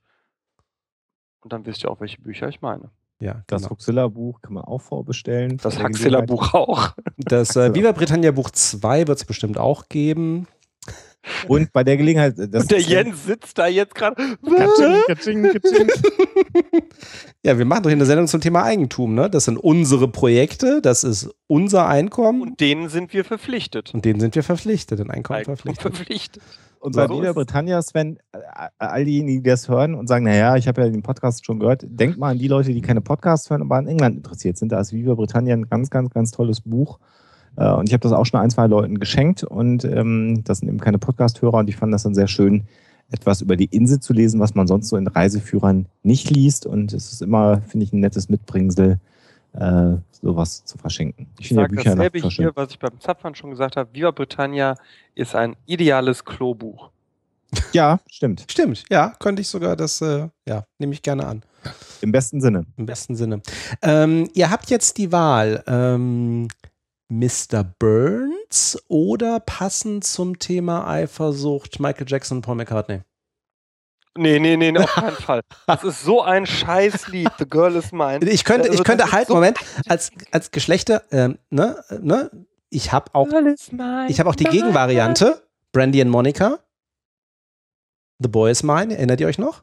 Ach ja. It's My Party, das könntest du reinschmeißen von Leslie Gore. Das ist auch Eifersucht, aber es ist cool, das Lied. Oder kennt ihr Heads Off to Larry? Ganz kurz, kennt ihr das? Was? Habe ich äh, entdeckt, ist auch so ein Rockabilly-Ding.